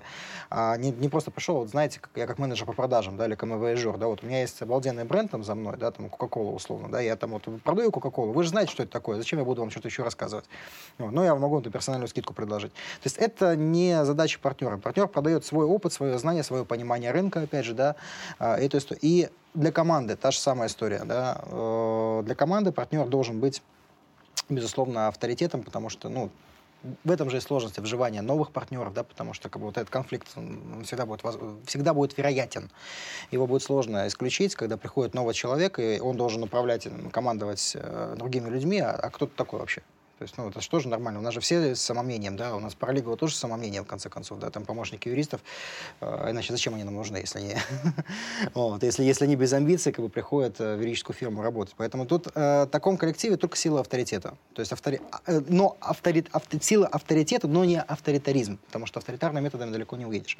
Но это обязательный элемент, но он далеко не единственный, да, мы же сегодня про партнерство в широком смысле говорим. А дальше партнеры уже на вот этот э, базовый там, позвоночник, да, условно, столб, могут, будут насаживать э, различные навыки и функции, которые они... Кто, кто-то лучше, кто-то хуже тащит. Да. У нас э, в компании, например, там есть совершенно четко вот эта история про коммуникатора. У нас есть... Э, Расскажите, какая такая концепция, да? Нет, она, она просто неосознанно скорее, угу. да, то есть я как бы сейчас пытаюсь даже со своей головы описать, я не уверен, что все мои партнеры даже согласятся с ее угу. таким, таким изложением. У нас есть э, совершенно четко партнер, который является генератором, двигателем и вот таким предпринимателем в хорошем смысле, да, благодаря которому вот развитие идет. У нас есть партнер-администратор, Э, который на себе тащит очень много административных именно вещей, хозяйственных, незаметных абсолютно там внешнему широкому глазу, но это абсолютно незаменимая, естественная история, да. А, и вот этот функционал, он взаимодополняет и дает нам вот ту возможность э, работать, ну, это же там, практически любая там теория команды, да, откроем, что там распределение ролей. А, и это распределение ролей, вот оно вот, так, вот таким вот образом органически получается, хотя при этом у каждого есть вот этот профессиональный столб, да, благодаря которому вот удается поддерживать тот самый авторитет. И в этом смысле, да, вот это партнерство, оно вот э, таким образом и работает. Я допускаю, просто у меня такого личного опыта не было, да, что могут быть более диверсифицированные, более расширенные партнерства, да, там мы на форумах неоднократно обсуждали очень часто маркетологи, например, рассуждают, да, может ли директор по маркетингу там, или BD-директор да, быть э, партнером, не являясь юристом, допустим. Да, то есть, возможно, такая история нет. Я вполне допускаю, что это возможно. Но, опять же, должно быть большое партнерство, и э, этот директор, он там должен приносить, ну, действительно, как бы какую-то очень высокую ценность для бизнеса, которая выходит за рамки компетенции там, обычного менеджера по маркетингу, например. Да? То есть это какая-то действительно ценность должна быть в генерировании, в том числе какие-то, может быть, даже продажи, каких-то персональных историях, э, личный персональный бренд. Вполне, вполне себе почему нет. А, поэтому это возможно. Партнерства бывают разные. Вот. Понятно. Хорошо. Борис, вот как э, хотел бы спросить, как партнера, который перешел из э, иностранной юридической фирмы, да, то есть в российскую. А, опять-таки, что можно говорить, что нельзя, но вот э, с вашей точки зрения, какие здесь отличия в плане управления, управления и, ну, прежде всего, управления. Да, сейчас пока про управление. Ну, наверное, я не уверен, что мои наблюдения будут справедливыми, потому что я всего короткое, короткое время нахожусь в Томашевской партнеры. Но, к моему удивлению, вообще говоря, с точки зрения э, внутренней структуры, э, управления, все давно оказалось близко, вполне с международной фирмой. То есть я думаю, что в целом стандарты похожие совершенно. Хотя, безусловно, каких-то всей механики до конца я ее пока не понимаю. Но к моему, то есть это, наверное, было мое первое удивление, э, когда мы начали вообще с Жанной познакомились и начали общаться года два назад, э, что структура и подход довольно, э, довольно схожи. Плюс, ну, надо сказать, что то есть последние 8-9 лет, когда я был партнером в ЖИД, это все-таки фирма с французской культурой, с, хотя она в большей степени международная, чем французская, потому что больше половины выручки из иностранных офисов, но все-таки культура ее, она такая, из, исходит из французского адвокатского бюро. Поэтому, когда я говорю про автономность, а, я четко понимаю, что моя автономия была гораздо выше, чем у коллег, э, например, из американских, англосаксонских фирм. Ну, начиная с того, что меня никто никогда не, игнорировал, не лимитировал никаким образом по физам, по ставкам. То есть я знаю, что многие коллеги из англосаксонских фирм для того, чтобы дать какую-то цену вроде там, вместо почасовки стандартной, нужно согласовывать главный офис. Я могу, никого не спрашивая, сделать проект в ноль. Мог в своей старой фирме, в принципе, решив, что это мне нужно, мне это интересно. То есть а, автономия заключалась в том, что ты делаешь все, что хочешь, такой интерпренерский характер фирмы. Mm-hmm и, в принципе, ты, тебя спросят только в конце года, и это будут твои цифры, да, которые ты обсуждаешь. Вот.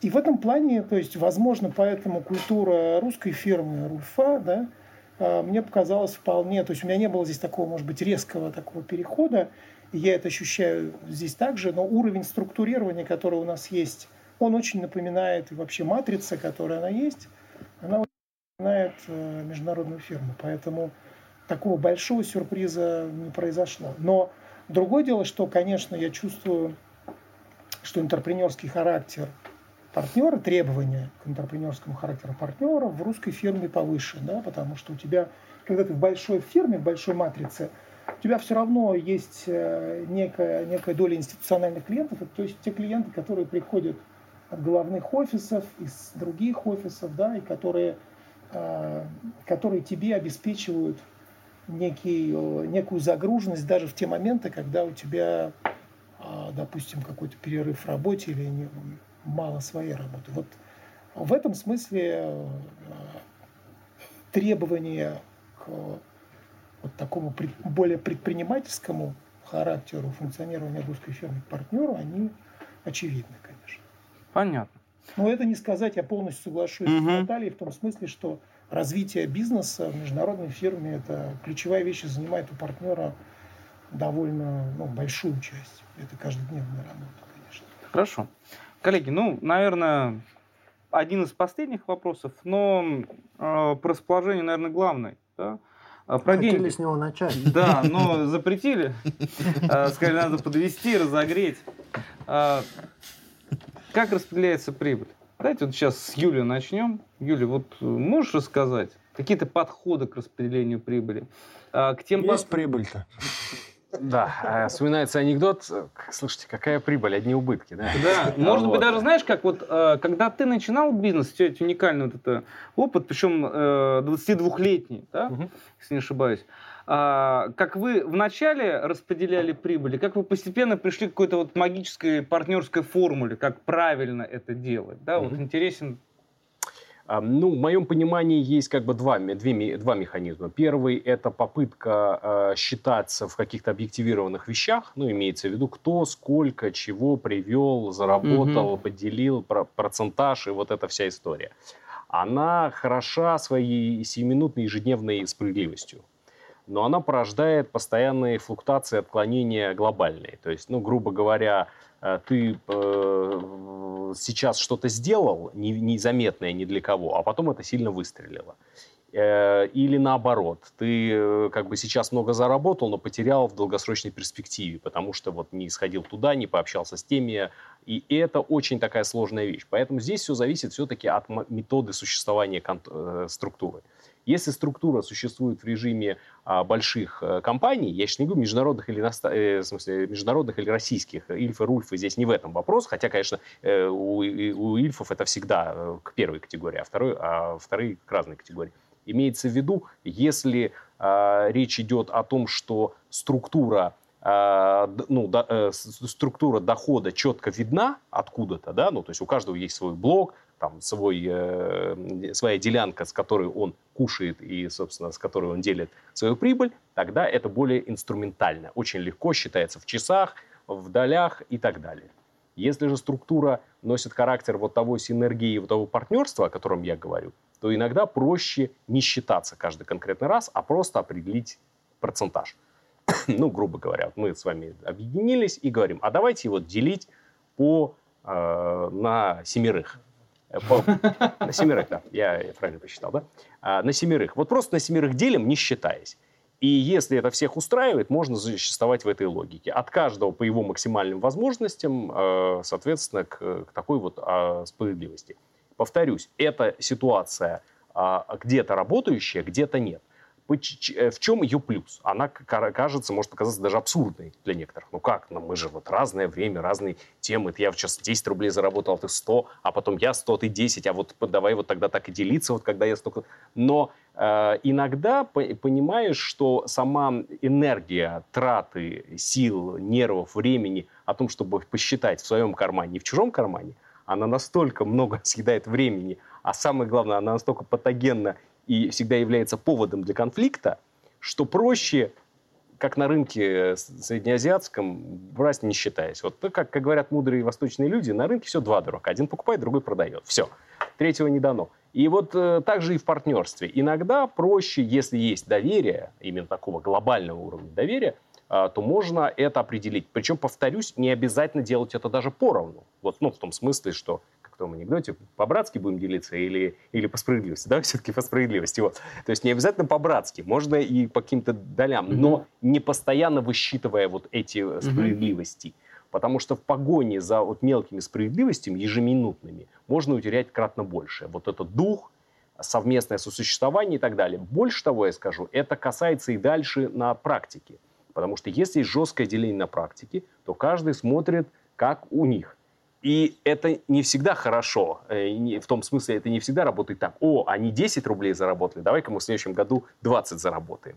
А иногда это бывает так, что ну, зависть, она не только позитивная у некоторых ну, порывы вызывает. Иногда это пробуждает в человеке не очень, не лучшие качества, очень природный, очень натуральный эгоизм. Но, в общем, это может сильно разрушать ситуацию. Поэтому, на мой взгляд, если компания может позволить себе на большом доверии и вот реже согласовывать вот такие изменения пропорций, долей и так далее существовать, иногда впуская нового, отдавая ему какую-то толику своей, своей части, это тоже абсолютно нормально. Это даже прекрасно, потому что ты отдавая делаешь это более осознанно. То есть, э, когда ты как бы отдаешь вот чужую часть, ты сколько там заработал, столько и возьмешь, это более легкое, а потому что и неосмысленное такое решение. Ну, он сам принесет своего суслика, сам его съест, а мы своего лося или тигра доедим. Вот. А это некрасиво. Вот лучше давайте решим лося и с ним тоже будем делить. Тогда ты как следует подумаешь, а нужен ли тебе этот партнер. И это по-своему тоже правильный предохранитель. Поэтому, если э, структура себе такое может позволить, значит, я считаю, это оптимальный путь, и мы его исповедуем. Если же а, структура вот как шахматы, 8 туда, 8 сюда, правила, уставы, 100 э, тысяч методик, правил, принципов, э, борт, который определяет доляшечки. Ты одну миллионную часть того, ты, ты одну сотую этого. И так далее, ну, значит, им, пусть, им, э, пусть им так нравится, и они будут чувствовать, что никто никого не обижает. Наверное, в структурах, таких как Коган Лавелс, э, наверное, по-другому просто я не могу себе представить, как могло существовать. Да, мы сейчас узнаем, но я думаю, что у них э, по второй модели, и для них, я просто уверен, э, это по-другому и не может быть. То есть это предел роста. А, мы об этом сегодня уже говорили. И самое, поскольку мы на этом завершаем, хотел бы все-таки одно очень важное слово сказать именно для наших слушателей. Основной вопрос молодых юристов ошибка, что партнерство – это какое-то такое лакомое место, ну, как олимпийский чемпион. Вот ты его получаешь, и все, после этого можно только расслабиться и отдавать, раздавать автограф. Это не так. Можно спиться потом. Э, можно спиться, да. Самая большая спица можно всегда. Есть риски. А, да, э, на любой позиции, даже да, вообще начинающий. Ну, вот. Совсем. Э, некоторые в студенчестве умудряются это делать. Так вот, нет, я хочу сказать, если серьезно, абсолютно, что надо понимать, партнерство – это не какой-то грейд, достигая которого у тебя наступает счастье это вещь, которую, достигая позиции, ты обретаешь и обрекаешь свою жизнь на невероятные мучения, сложности, дополнительные вериги, хомуты, напряги и так далее, которые должны в идеале, в идеале должны дополняться властью, славой, деньгами, еще чем-то, но то, что так совпадет, нет. То есть вериги и хомуты, и бремя, и тяги вы получите, и тяжести точно, а придет ли с ними какой-то замещающий их ништячки и радости, это одна бабушка надвое, что называется, сказала. Понятно. Но я единственное, что э, по случаю пилюли все-таки есть такая поговорка э, с английского, если перевести, что успех э, это путешествие, а не пункт назначения, да, то есть вот давайте так, вот мы про успех будем говорить, а не про вериги, а то здесь собрались с, с веригами. Что, что тогда все, хорошо. Что же вы, господа, все делаете здесь, да, тогда в партнерстве с, такими, с хомутами, с хомутами. В веригах и пришли. Мучаемся. Но не так в Ховенлаус. Нет, ну просто мне кажется, что изобретать колесо совершенно бессмысленно. И то, что описал сейчас э, Юлия, оно э, точно так же работает на уровне международных юридических фирм. Я раньше сказала, да, что существует две категории партнеров. Существует э, очень уважаемая категория предпартнерская, это советники, это, что называется, лучшие из лучших, те, кто имеют э, максимальный шанс стать партнерами. И если мы говорим о категориях советников, в некоторых фирмах они называются каунселы, в некоторых фирмах они называются консультанты, по-разному. Да? Вот эта партнер, э, позиция и э, позиция non-equity partner — это позиция, оплачиваемая на основе э, заработной платы. Да? Это основная составляющая. К этой основной составляющей может присоединяться премия ежегодная, но а, премия может и не присоединяться, если те э, критерии, которые для этой премии предписаны бонусной политикой, да, премиальной политикой, соответственно, они не были исполнены.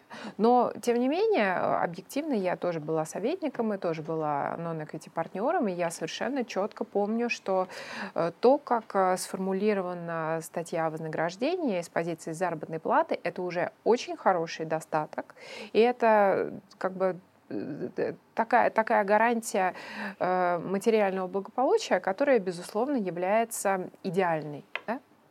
Поэтому, если вот э, говорить о том, что кем лучше быть э, non-equity или equity, вопрос неоднозначен потому что можно быть non-equity и чувствовать себя очень комфортно, и при этом быть абсолютно уверенным в том, как сложится следующий год.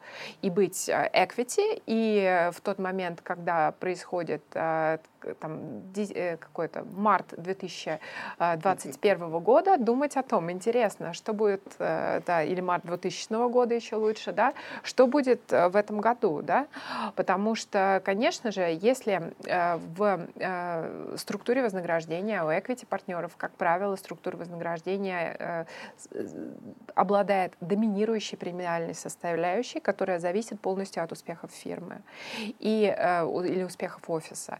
И э, скажем так, э, более скромный, чем у non-equity составляющей заработной платы, то вы понимаете, что да, зарплату мне по трудовому договору, безусловно, выплатят, но что я получу к этому, в этом году, да, когда здесь COVID-19, пандемия и так далее, это очень большой вопрос. Поэтому, когда, например, э, пандемия случилась, э, партнерство очень серьезно обсуждало и эм, э, придумывало варианты, как нам отработать год так, чтобы мы как бы не пострадали.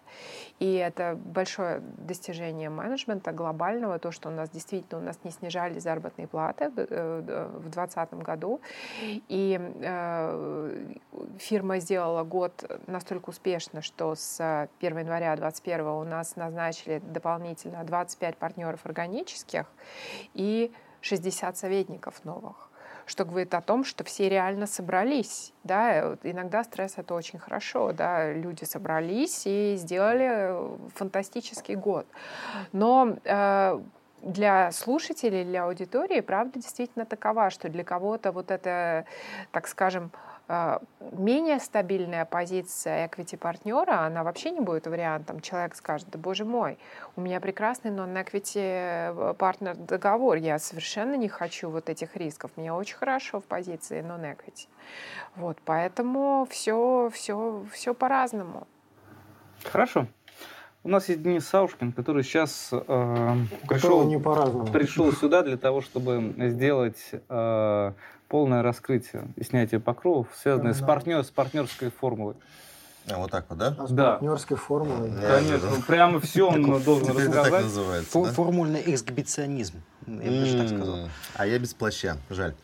А, ну, в продолжение как раз-таки. Я вот э, слушаю Юлю, и я никогда не знал, как Бартолиус. У нас, оказывается, очень синхронные эти вещи, и базируются они, скорее всего, на том, что вопрос размера компании. До тех пор, пока компания там, до 50-60 человек, вот эта конструкция, которая первая, которую Юля говорит, она действительно в первую голову, я вот как управляющий партнер, на которого торжественно возложен подсчет всяких вот этих вот денег, а, я прекрасно понимаю, что такое администрирование, насколько это а, трудозатратно, насколько это... А, мы пытались вводить различные конструкции для того, чтобы просто хотя бы делать учет. И, и в какой-то момент ты взвешиваешь то количество времени, которое ты затратишь на то, чтобы обучить своих сотрудников, заставить и контролировать, чтобы они делали, учитывали все вот такие вот вещи для того, чтобы потом из них вычислять, кто это сделал. А я знаю даже Рольфы, у которых это на таком в практически автоматическом режиме все это делается, у которых правильно поставлен биллинг, у которых правильно поставлен контроль, но мы не такие. Они все такие, а мы не такие. Вот. А, и мы понимаем, что действительно в нашей ситуации самый главный вопрос, ради чего? А, мы также понимаем, что, допустим, вот у нас как делится Старшие партнеры а, забирают 90% выручки, а партнеры делят между собой 10% выручки. То есть это фактически как у него как бонусный фонд, а, помимо, естественно, зарплат. А, и вот это тот вопрос, как делить между собой до тех пор, пока компания небольшая и все друг друга видят в той или иной форме, как правило, не встает вопрос, ты работаешь меньше, я работаю больше, поэтому я должен больше получать. И а, средний, а, средняя температура по больнице в принципе всех устраивает. Единственное, что у нас а, в пуле партнеров, не старших партнеров, там еще локстеп в зависимости от года. Каждый год просто прибавляется зарплата а, прибавляется зарплата, и при учете распределения вот этого пирога учитывается, сколько, ну, классика, общее количество а, а, лет проработанных всех э, данной линейки, а, делится их а, процент на это количество, и каждый сколько лет отработал, ну, в процентном соотношении. Получает про пропорцию от количества лет и от своего уровня еще. А, таким образом, в принципе, а, компания стимулирует тех, чтобы те, а, как не старшие партнеры. Давайте тогда в тех терминах, которые до этого звучали. Получается, это будет non-equity partners, которые на бонусной, при этом на бонусной системе э, стимулируют как можно больше быть э, в бюро.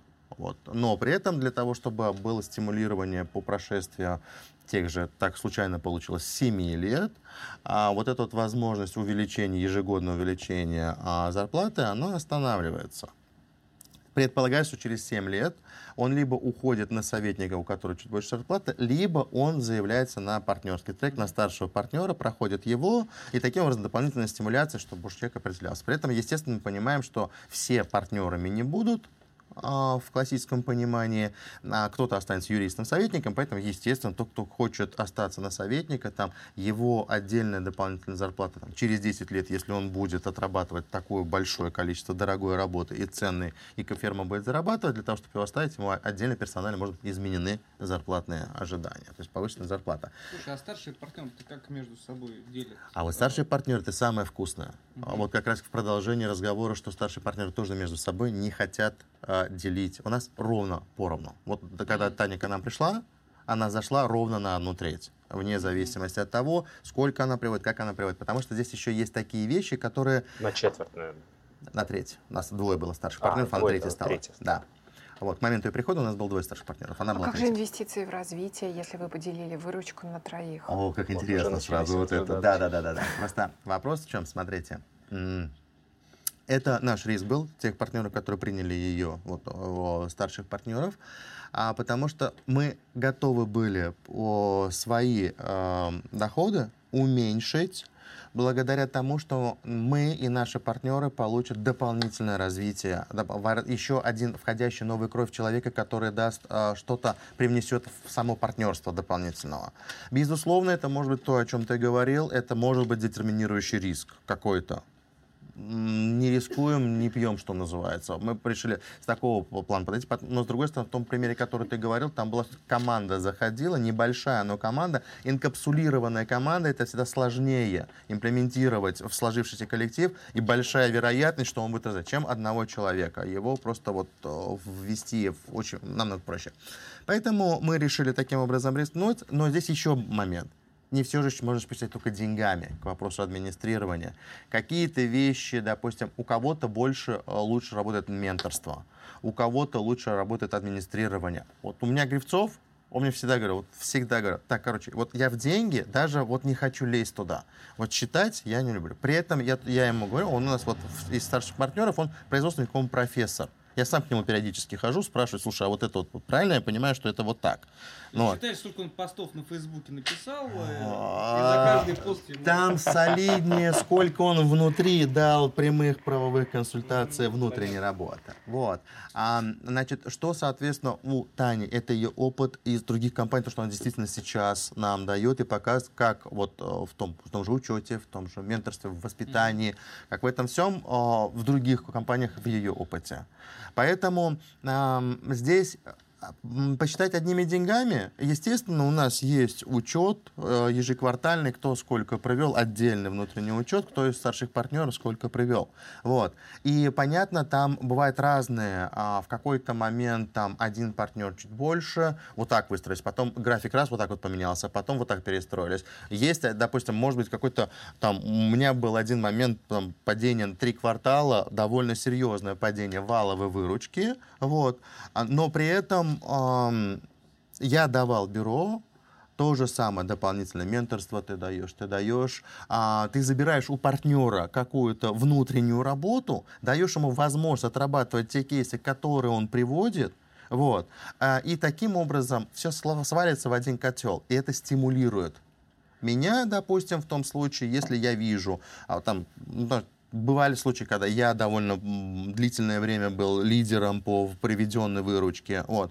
И ты понимаешь, что ты готов делиться. Ты готов делиться, ну, тем более монопрактика. В монопрактике э, ты, э, когда перерастаешь в внутреннюю конкуренцию, ну, один и тот же рынок. Мы, мы все три старших партнера, мы в одном и том же рынке крутимся. Мы продаем одну и ту же услугу. Да, чуть-чуть по-разному, но мы все равно в одном. Это, это особенность монопрактики. Вот. А, но, с другой стороны, ты понимаешь, сегодня может быть такая ситуация, правильно Юлия говорит, ты никогда не... Мы сколько бы ни пытались, мы бросили смотреть, откуда пришли клиенты. Ну, просто вот понимать, какая активность это привела. Бывает иногда ко мне приходят, потому что э, там год назад прочитали э, книжку Гривцова, допустим. Вот, это работа на общий бренд. Или, допустим, там, соответственно, там, к нему пришли, потому что я где-то вот так вот выступил, просто вот так вспомнилось. Ну, По-разному. Угу. Поэтому а, откуда концы этих денег, точно никогда не известно. Поэтому нам удобно, мы общий котел скинули, по, по, на троих поделили. Если вдруг когда-нибудь будет, что мы вырастем настолько, что мы будем видеть только раз в год на общих собраниях партнеров, вот тогда нам действительно нужна будет некая матрица, по которым мы будем учитывать, кто сколько привел, чтобы вопрос справедливости. И смотреть, получает ли кто-то справедливо. А до тех пор, пока мы видим друг друга, что все пашут как лошади, Пожалуйста. Когда я могу спокойно зайти в WhatsApp и посмотреть, что у меня мой старший партнер в 4 утра закончил там что-то драфтить и последний раз был там 2 часа назад, потому что я до 6 драфтил очередную справку очередному клиенту, вот, и ты думаешь, ну ништяк, человек работает, что, я работаю, вот, хорошо, славненько. Хорошо. Алексей, вам какой подход ближе? 4 утра или 6 утра. Что вы выбираете? Опять, опять среднее. Опять. А, да, опять, опять среднее. Ну, на самом деле, как бы, когда речь идет о партнерской формуле, у меня есть ну, там, пара-тройка постулатов, наверное, да, которые, ну, мне кажется, очень важны а, прежде чем вот, говорить о каких-то там цифрах, конкретных соотношениях и так далее. Да. А, первое, наверное, нет универсальной, вечно действующей, неизменной формулы. А формула — это такая живая история, так, так же, как и партнерство. Да? И формула может быть правильна для конкретного партнерства в определенный момент времени. Ну, то же самое, как Денис говорит, да, что вот пока нас там два старших партнера, там три старших партнера, мы можем как бы, наплевать на все а, и делить там все поровну, да, там, забить на эти условности и прочее. Да. Когда нас там 2000 партнеров да, по всему миру, безусловности уже никак не получится. Да, эта история понятна. А второй важный постулат, он, а, мне кажется, сводится к тому, что, ну, по крайней мере, на уровне такого небольшого партнерства, как наше, да, что формула, действующая в конкретный момент времени, она должна восприниматься всеми, вне зависимости от ее составляющей, как некая... Она должна быть справедливой. Ну, то есть э, справедливая не с объективных пози- позиций, да, а каждый субъективно, каждый участник партнерства должен воспринимать ее, ну, да, тут более-менее понятно. И даже если э, здесь нет равного распределения, я сразу скажу, у нас неравное э, участие в прибыли, сейчас расскажу немножко подробнее, как получается, но при этом у нас, в принципе, каждый из партнеров, он понимает, почему это так. То есть ты, в принципе, где-то вот, ну, внутри есть ощущение того, ну да, это правильно, как бы это справедливо, э, на текущий момент времени да. Когда ситуация начнет меняться каким-то образом, да, мы просто пересмотрим наши договоренности, как бы выложим все карты на стол, достаточно откровенно будем с собой говорить. Именно поэтому партнерство и возможно, потому что мы можем такие вещи спокойно, ну, там, иногда не спокойно, да, обсуждать, но, э, понятно, при, приходить все равно к каким-то разумным результатам, разумным компромиссам. И третья вещь, третья история, которая тоже, мне кажется, не очевидной, а и не всем моим партнерам, кстати, она кажется очевидной, они, естественно, не согласны, но я такую субъективную историю выскажу. Мне кажется, что формула, она должна в какой-то степени отражать, в том числе, общ, общефирменные и общепартнерские ценности и транслироваться, э, ну, какие-то, знаете, как, как не то чтобы как фрактал, да, но какие-то по образу и подобию вещи должны транслироваться вниз. То есть, условно говоря, бонусная система персонала, она должна быть, ну, такой, ну, каким-то, не то чтобы мини-копией, да, но вот э, чем-то похожим на то, как вы распределяете прибыль между партнерами. Например, если вы в партнерстве поощряете э, историю с э, там, приводом новых клиентов, да, это у вас на первом месте стоит, ну, окей, тогда давайте мы сотрудникам тоже будем бонусы как бы завязывать на то, чтобы они там стремились генерировать да, какие-то вещи. Ну, вот, э, если вы поощряете то, что там занятие менторством, условно, да, давайте мы сотрудникам тоже будем, там, те, кто реально этим занимается, у нас там в компании есть э, там люди, которые э, прямо из среднего звена, которые на себе тащат младший блок. То есть, ну, вот прямо вот тащат. А, и, ну, давайте мы им тоже будем там, да, что-то вот попробуем, а, по крайней мере, как-то простимулировать эту вещь.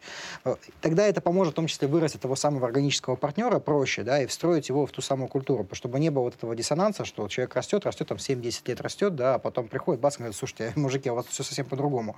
А что это тогда за лицемерие было все эти предыдущие годы? Пошел я отсюда, да. Вот э, тоже таких сюрпризов не хочется встречать. И, ну, теперь, соответственно, к нашей компании. У нас на текущий момент, опять же, повторюсь, это вот неких в неких исторических реалиях сегодняшнего дня. Uh, у нас формула комбинированная. Uh, ну, там, из классических, да, там, вариантов, которые всегда были, uh, там, всем поровну, да, там, лог-степ или там система, как решил старший, вот, по-другому.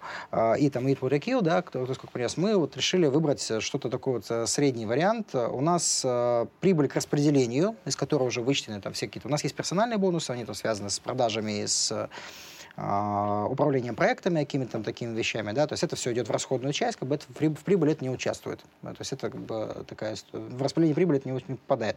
Есть некий котел, который финальный после всех, расход, после всех расходов, э, он делится таким образом, как бы у нас половина зависит от пропорциональная выручка, которую ты принес в компанию. Мы точно так же не считаем необходимым делить там, эффективность считать проектов, э, высчитывать не выручку, а прибыль там, и так далее. Мы допускаем, что этот показатель, он условно у всех э, равен, потому что на нашем уровне еще считать вот эти ну, цифрики копейки, да, у кого маржинальность проекта выше, у кого ниже, это просто будет э, ну, полная катастрофа.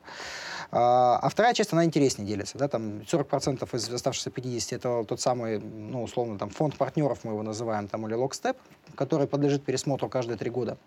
А, ну, то есть мы, мы сразу заложили договоренность, что мы каждые три года у нас будет там, по определенным критериям а, меняться, перераспределяться доля партнеров, и в том числе новый заходящий партнер, он тоже будет автоматически сразу долечку свою получать вот в этом локстепе. А, и 10% мы его назвали фондом команды, это как раз история про поощрение партнеров, которые занимаются общефирменными вещами. То есть это а там есть история про э, развитие, там, в том числе новых практик, про маркетинг, про э, отзывы персонала. Вот. Мы, кстати, ну, это вот про отзывы персонала, это такая экспериментальная вещь, мы ее еще не проводили, мы ее решили заложить на этот год, да, чтобы попробуем это сделать, условно говоря, как э, там, в высшей школе экономики, да, студенты голосуют за лучшего преподавателя, вот попробуем что-нибудь подобное сделать э, и среди а, среди наших партнеров. Ну, вот, э, э, среди клиентов тоже можно, наверное, да, но там как бы это будет не так репрезентативно, наверное. На middle правильно? Да, угу. да, конечно. Вот. Э, и э, почему нет? Мне кажется, это, такая очень, это очень интересное упражнение, а самое главное, оно недорого стоит, да, потому что там, когда на кону стоит там 1-2% от прибыли, собственно говоря, ну, можно и поэкспериментировать. Почему нет? Могут получиться интересные результаты, в том, в том числе там, по обратной связи и по каким-то таким вещам, и это будет опять же, э, стимулировать партнеров не за 1% прибыли, а за само осознание, что, смотрите, я такой классный, ко мне люди уважают. А, не, гаранти, не, не гарантирую, не готов сказать, что это там идеальная э, модель, да, не буду ее рекламировать ни в коем случае, но мне кажется, что вот эта комбинация, она вот конкретно в нашем случае, да, она вот позволяет как-то распределить. Хорошо. А, Борис, вопрос такой. А, исходя из вашей практики, в международных физических фирмах. Может быть, расскажете про какой-то такой общий подход, а может быть, про какие-то подходы, которые вы сами столкнулись или слышали от коллег, которые ну, так удивили вас, допустим, да, то есть там управляющему партнеру все, а остальным... Э... А, ну, наверное, да, я могу... А, у меня есть некий срез довольно да, обширный, угу. который я могу оценивать и могу сравнивать, да. А для меня вообще вот э, Э, критерием главным, наверное, вот эффективности формулы, которую можно выбрать, э, это вопрос, связанный вот с синергией, о которой, Юля, ты говорил. А, и для меня та формула хороша, которая и создает эту синергию. А это возникает тогда, когда она стимулирует партнеров работать вместе. Особенно если когда практика не это не монопрактика, а когда ну, я обычно работал всегда в МНА, либо судебная это была практика. То есть у меня всегда, если это большой МНА, это много юристов разной команды. Это налоговая, это судебная, это корпоративная, это недвижимость, много. И если у тебя идет сделка в нескольких юрисдикциях, то тебе еще нужно всех соответствующих людей подтащить э, из, из разных юрисдикций. И вот если в фирме э, формула настроена хорошо, то ты слышишь отзыв, да, бросаешь клич, и люди откликаются и работают с тобой по проекту. И это поразительная вещь, на самом деле, насколько формула влияет на готовность, на кооперацию и как результат на синергии.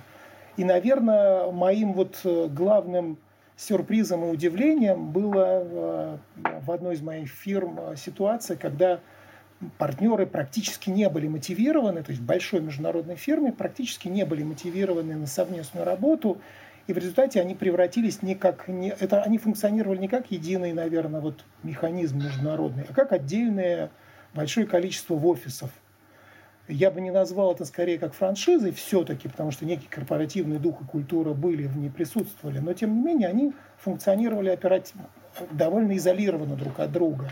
Просто потому, что э, внутри партнерская формула не стимулировала Например, если вы там где-нибудь партнер там, в одной юрисдикции, включаться, быстро подключаться к проекту в России, например, да, потому что э, ну, в силу того, что личной загруженности, угу. либо в силу того, что участие в проекте другого партнера у тебя каким-то образом не вознаграждает. Я думаю, вот, э, что вот в фирмах локальных в одной юрисдикции, где немного партнеров, вот э, вариант, о котором ты говоришь, когда ты лично знаешь всех партнеров, да, и вы работаете постоянно, видите друг друга рядом вместе, вполне разумно и угу. просто там действительно, когда есть определенная фиксированная доля в процентах от выручки либо от прибыли.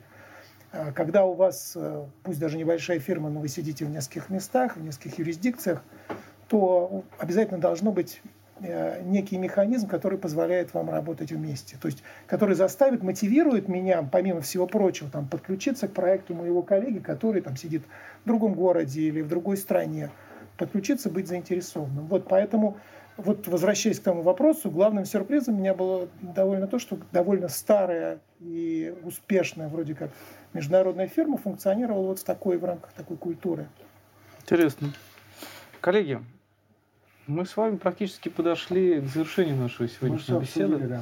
И я хотел бы предложить так поступить.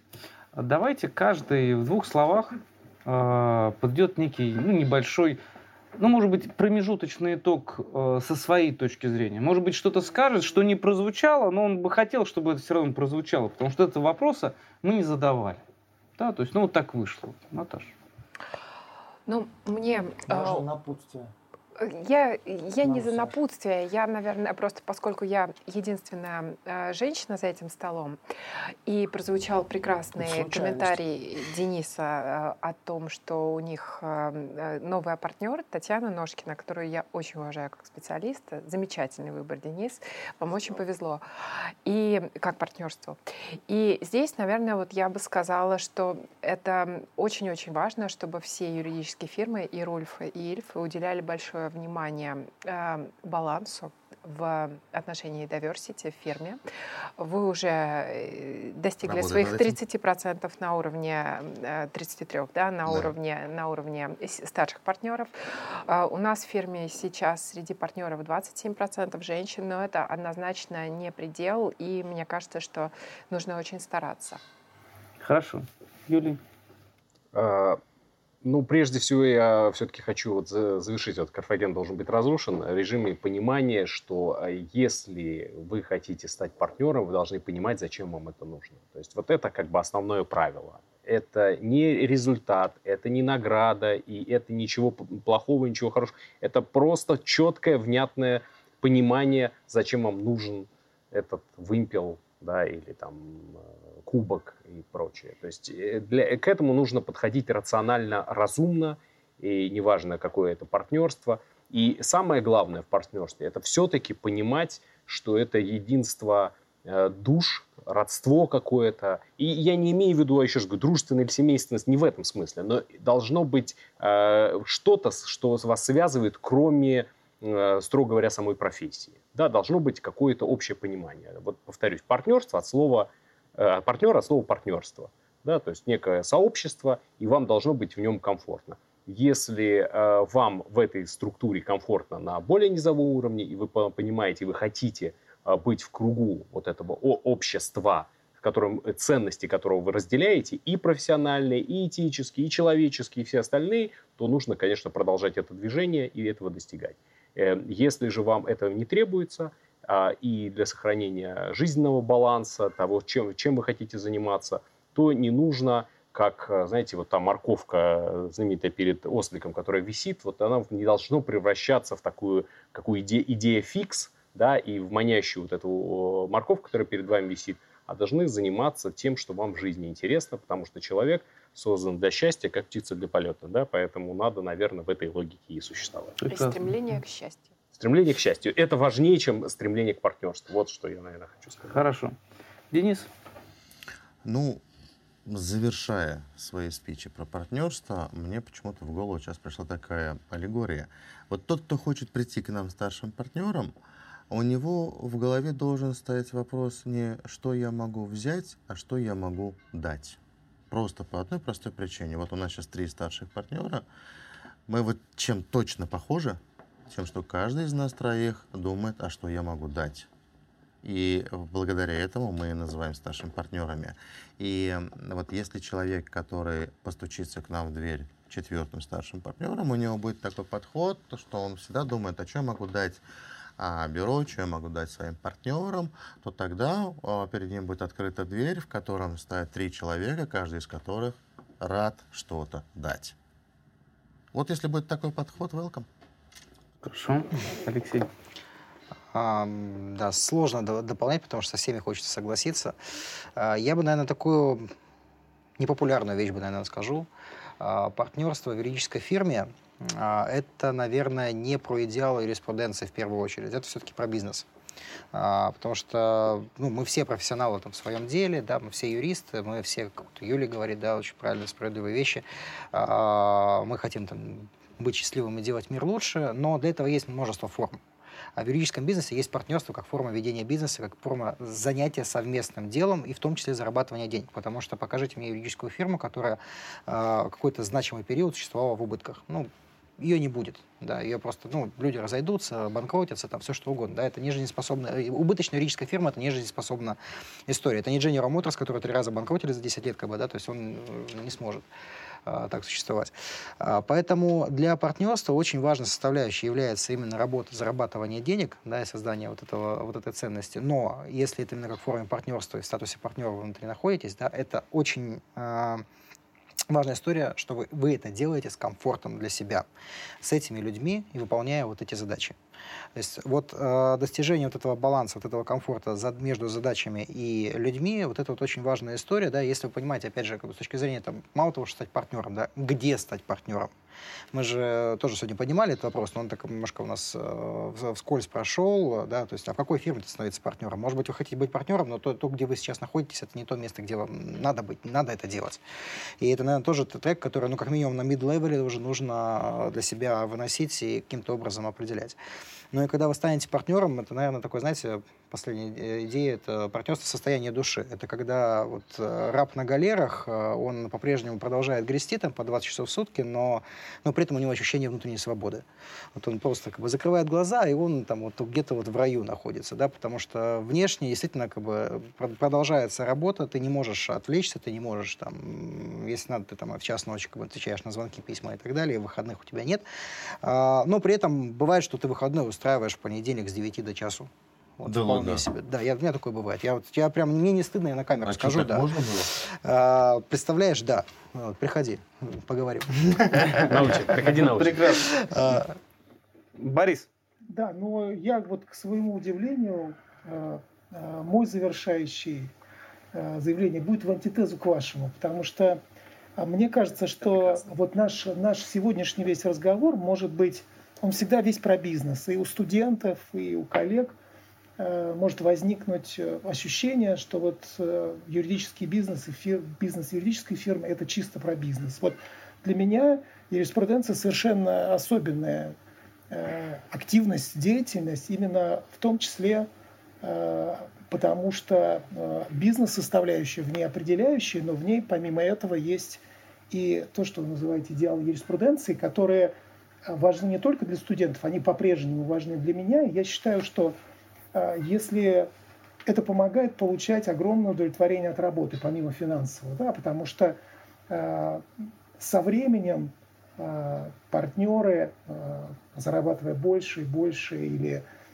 имея длинный послужной список, вы имеете, в принципе, получаете достаточно в смысле профессионального удовлетворения, но чтобы оставаться в этой профессии долго, и испытывать интерес и гордость от того, что делаешь, вот для меня необходимо совершенно э, чувствовать, что э, сердцевиной работы является в том числе там, не только бизнес и зарабатывание денег, а, а ну, те громкие, пусть пафосные слова, идеалы юриспруденции или защита интересов клиента, это можно сказать, или соблюдение законности. Вообще э, помочь этому миру функционировать э, в, в том хаосе, да, вне того хаоса, как, в каком он мог бы быть без закона. Да? Вот когда ты это ощущаешь внутри, то интерес к профессии сохраняется. И я бы пожелал студентам, чтобы они э, сохраняли это, эти как бы, идеалы, это стремление надолго, как можно на дольше. Отлично. Спасибо. Коллеги, давайте поаплодируем.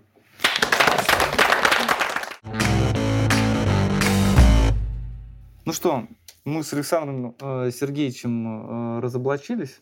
Да. Э, и... Уже даже дальше галстуков уже пошли, уже да, пиджаки. Да, ну жарко, весна. Э, я так понял, вот исходя из того, что я изучал здесь, э, во-первых, здесь такая... Ну, ты много трё... записалось. Да, э, надо постараться выбрать трехзвенная формула.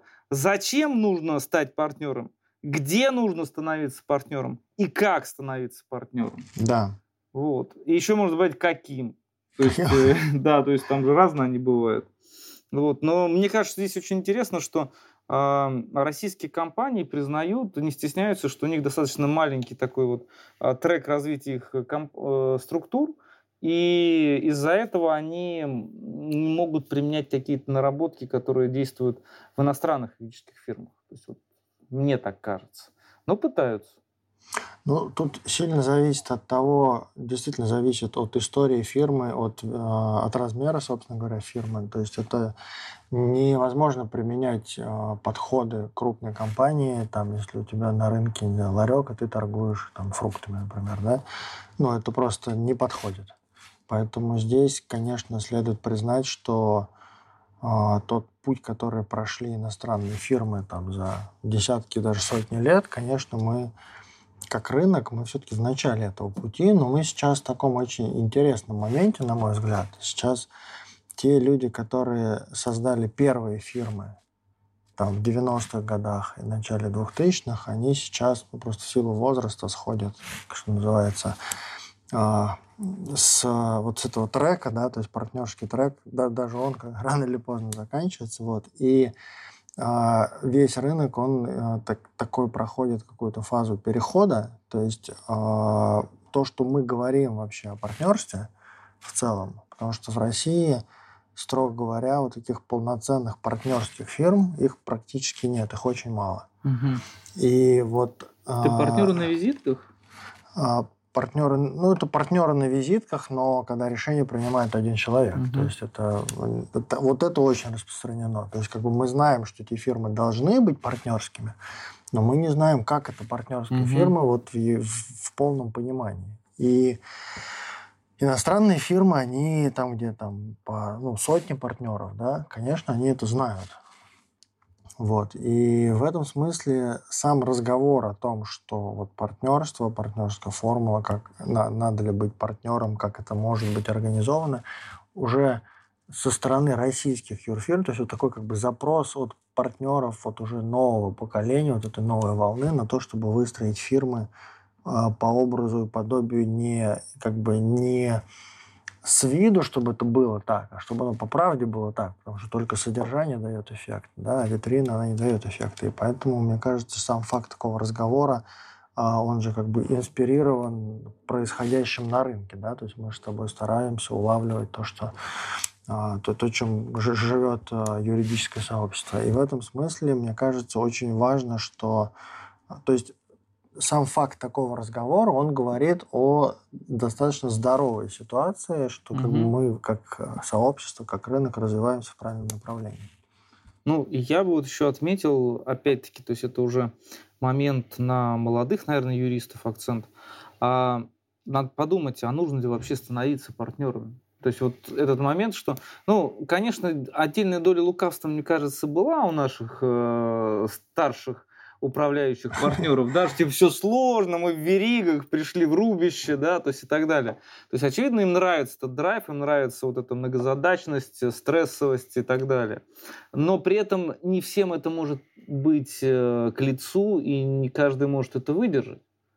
Ну, я бы сказал так, что вообще новые поколения, поколения юристов, это не одно поколение, а уже их, я думаю, что вот те, кто последние 10 а, лет, скажем, стали mm-hmm. юристами и на этом поприще двигаются, они правда по-другому смотрят на эту ситуацию. То есть они на самом деле э, действительно не все хотят быть партнерами. То есть если в тех поколениях, которые были там 90-х там, и нулевых, они, ну, просто это надо хотеть, но это очевидно просто, да, то есть тут нечего обсуждать, это аксиома, да, вот для тех людей, которых которых мы называем молодыми, да, для молодых юристов, а, которые уже практикуют и которые скоро начнут практиковать, для них это вовсе не очевидно, действительно. И на самом деле это правда правильный подход, потому что а вот это вот акцент на том, что обязательно надо быть партнером, он ведь не только в России, это по всему миру заметен такой переход, это, видимо, как-то связано там с какими-то там с индустриальной революцией, еще с чем-то, то есть действительно юристы в более развитых в юридическом смысле странах, они это было чуть-чуть раньше, чем у нас, но тоже э, как бы предыдущие поколения хотели быть партнерами, стремились, А молодые не всегда этого хотят, они ищут там большего там какого-то комфорта, баланса, там счастья и всего прочего. И на самом деле, наверное, это правильно, потому что э, выгорание это то, что ну, то, чему партнеры, может быть, противостоят постоянно, но они ему, конечно же, и в первую очередь подвержены. Да? А это Мгм. действительно страшная вещь, когда тебе вот там, ну, то есть это разрушается полностью внутренний мир, да, вот этого, конечно, никто не хочет. А если человек правильно ориентировал, то это ориентирован, то этого не случится. Ну, это верно. Ну, ты знаешь, я вот, э, когда обращал внимание, мне понравилось то, что Юрий говорил а, про партнерство и про товарищество. Сразу же я вспомнил различные виды э, организационно-правовых форм ведения бизнеса, да, хотя это неприменимо к адвокатской там деятельности, но тем не менее, да, то есть там партнерство, товарищество, в какой юрисдикции, как называется, но действительно нет уз святее товарищества, говорил Николай Васильевич Гоголь, да, то есть, по-моему, в Тарасе Бульбы, э, Бульбе это было написано, сейчас вспомнил только, не заготовка. То есть вот э, действительно, если приходит еще один партнер, он э, станет этим партнером как кукушонком, который э, разрушит все юридическое гнездо условное, да? А, либо же он станет э, партнером зажигалкой, который подтолкнет э, компанию к новому развитию, да, то есть вот а, действительно один плюс один это сколько? Два, а может быть это 22, да, то есть вот когда синергетический эффект, он позволяет развиваться вашей компании, вашей фирме, а, то есть каждый партнер должен это понимать, а, о том, что он все-таки должен приходить не просто для того, чтобы э, получать заработную плату и делать какую-то свою работу. А, Это же здорово, понимаешь, то есть там вот э, говорит, допустим, Денис, да, казалось бы, он не должен хотеть, чтобы появился еще партнер. У них э, только что появился третий партнер, да, то есть, ну что это такое? Э, на всех же пирога не хватит. Да-да, Но слон ведь- большой на всех Да, хватит. но ведь дело-то в том, что имеется в виду, что чем вас больше, вы можете больше пирог испечь. И в результате тебе достанется намного большая доля, чем они бы э, вдвоем э, пекли этот небольшой куличик, да, здесь вот втроем уже можно Калачик. сделать- Да, калачик. Все, сегодня у нас э, круглый стол, посвященный таким фористическим выражениям. Хорошо. А, ну что же, пора сказать наши э, традиционные слова. Да, это был круглый стол Moscow Lawyers. Мы выносим споры из социальных сетей, не выносим мозг нашим зрителям. И помните, право может быть интересным. Ну, и напомню статью 29 Конституции Российской Федерации, что каждому гарантируется свобода мысли и слова. Пока еще. Ну, всегда, я уверен. А можно нам водички принести тогда? Ну, началось все, разброс пошел. Водички, пицца Ну, там осталась. Водки занеси. Кокос еще там. Да, да, Куба Либра жду уже час. И Наталья продолжает без вопроса. То есть вопрос. То есть не придется Александру в повторять вопрос, вспоминать, какой вопрос он задал. Борис, вы подвигайтесь, а Вячеслав, а. Вячеслав скажет, что допустимо, что нет. Да, просто по кадру. Как же должен двигаться Борис, чтобы сказали, что это недопустимо? Борис, прекращайте двигаться, Борис. Видимо, нам в прямой эфир кто-то позвонил и сказал, что Борис делает что-то недопустимое. Сдерживайте себя все-таки, Борис. Так, стаканы отпили до того же уровня, который был до этого? Конечно. Мы потом смонтируем и дорисуем. Отпили и отъели. Компьютерная графика. Ну что, продолжаем? Бекмамбетов. Все так, как Так, работаем? Да, Хлоп. поехали.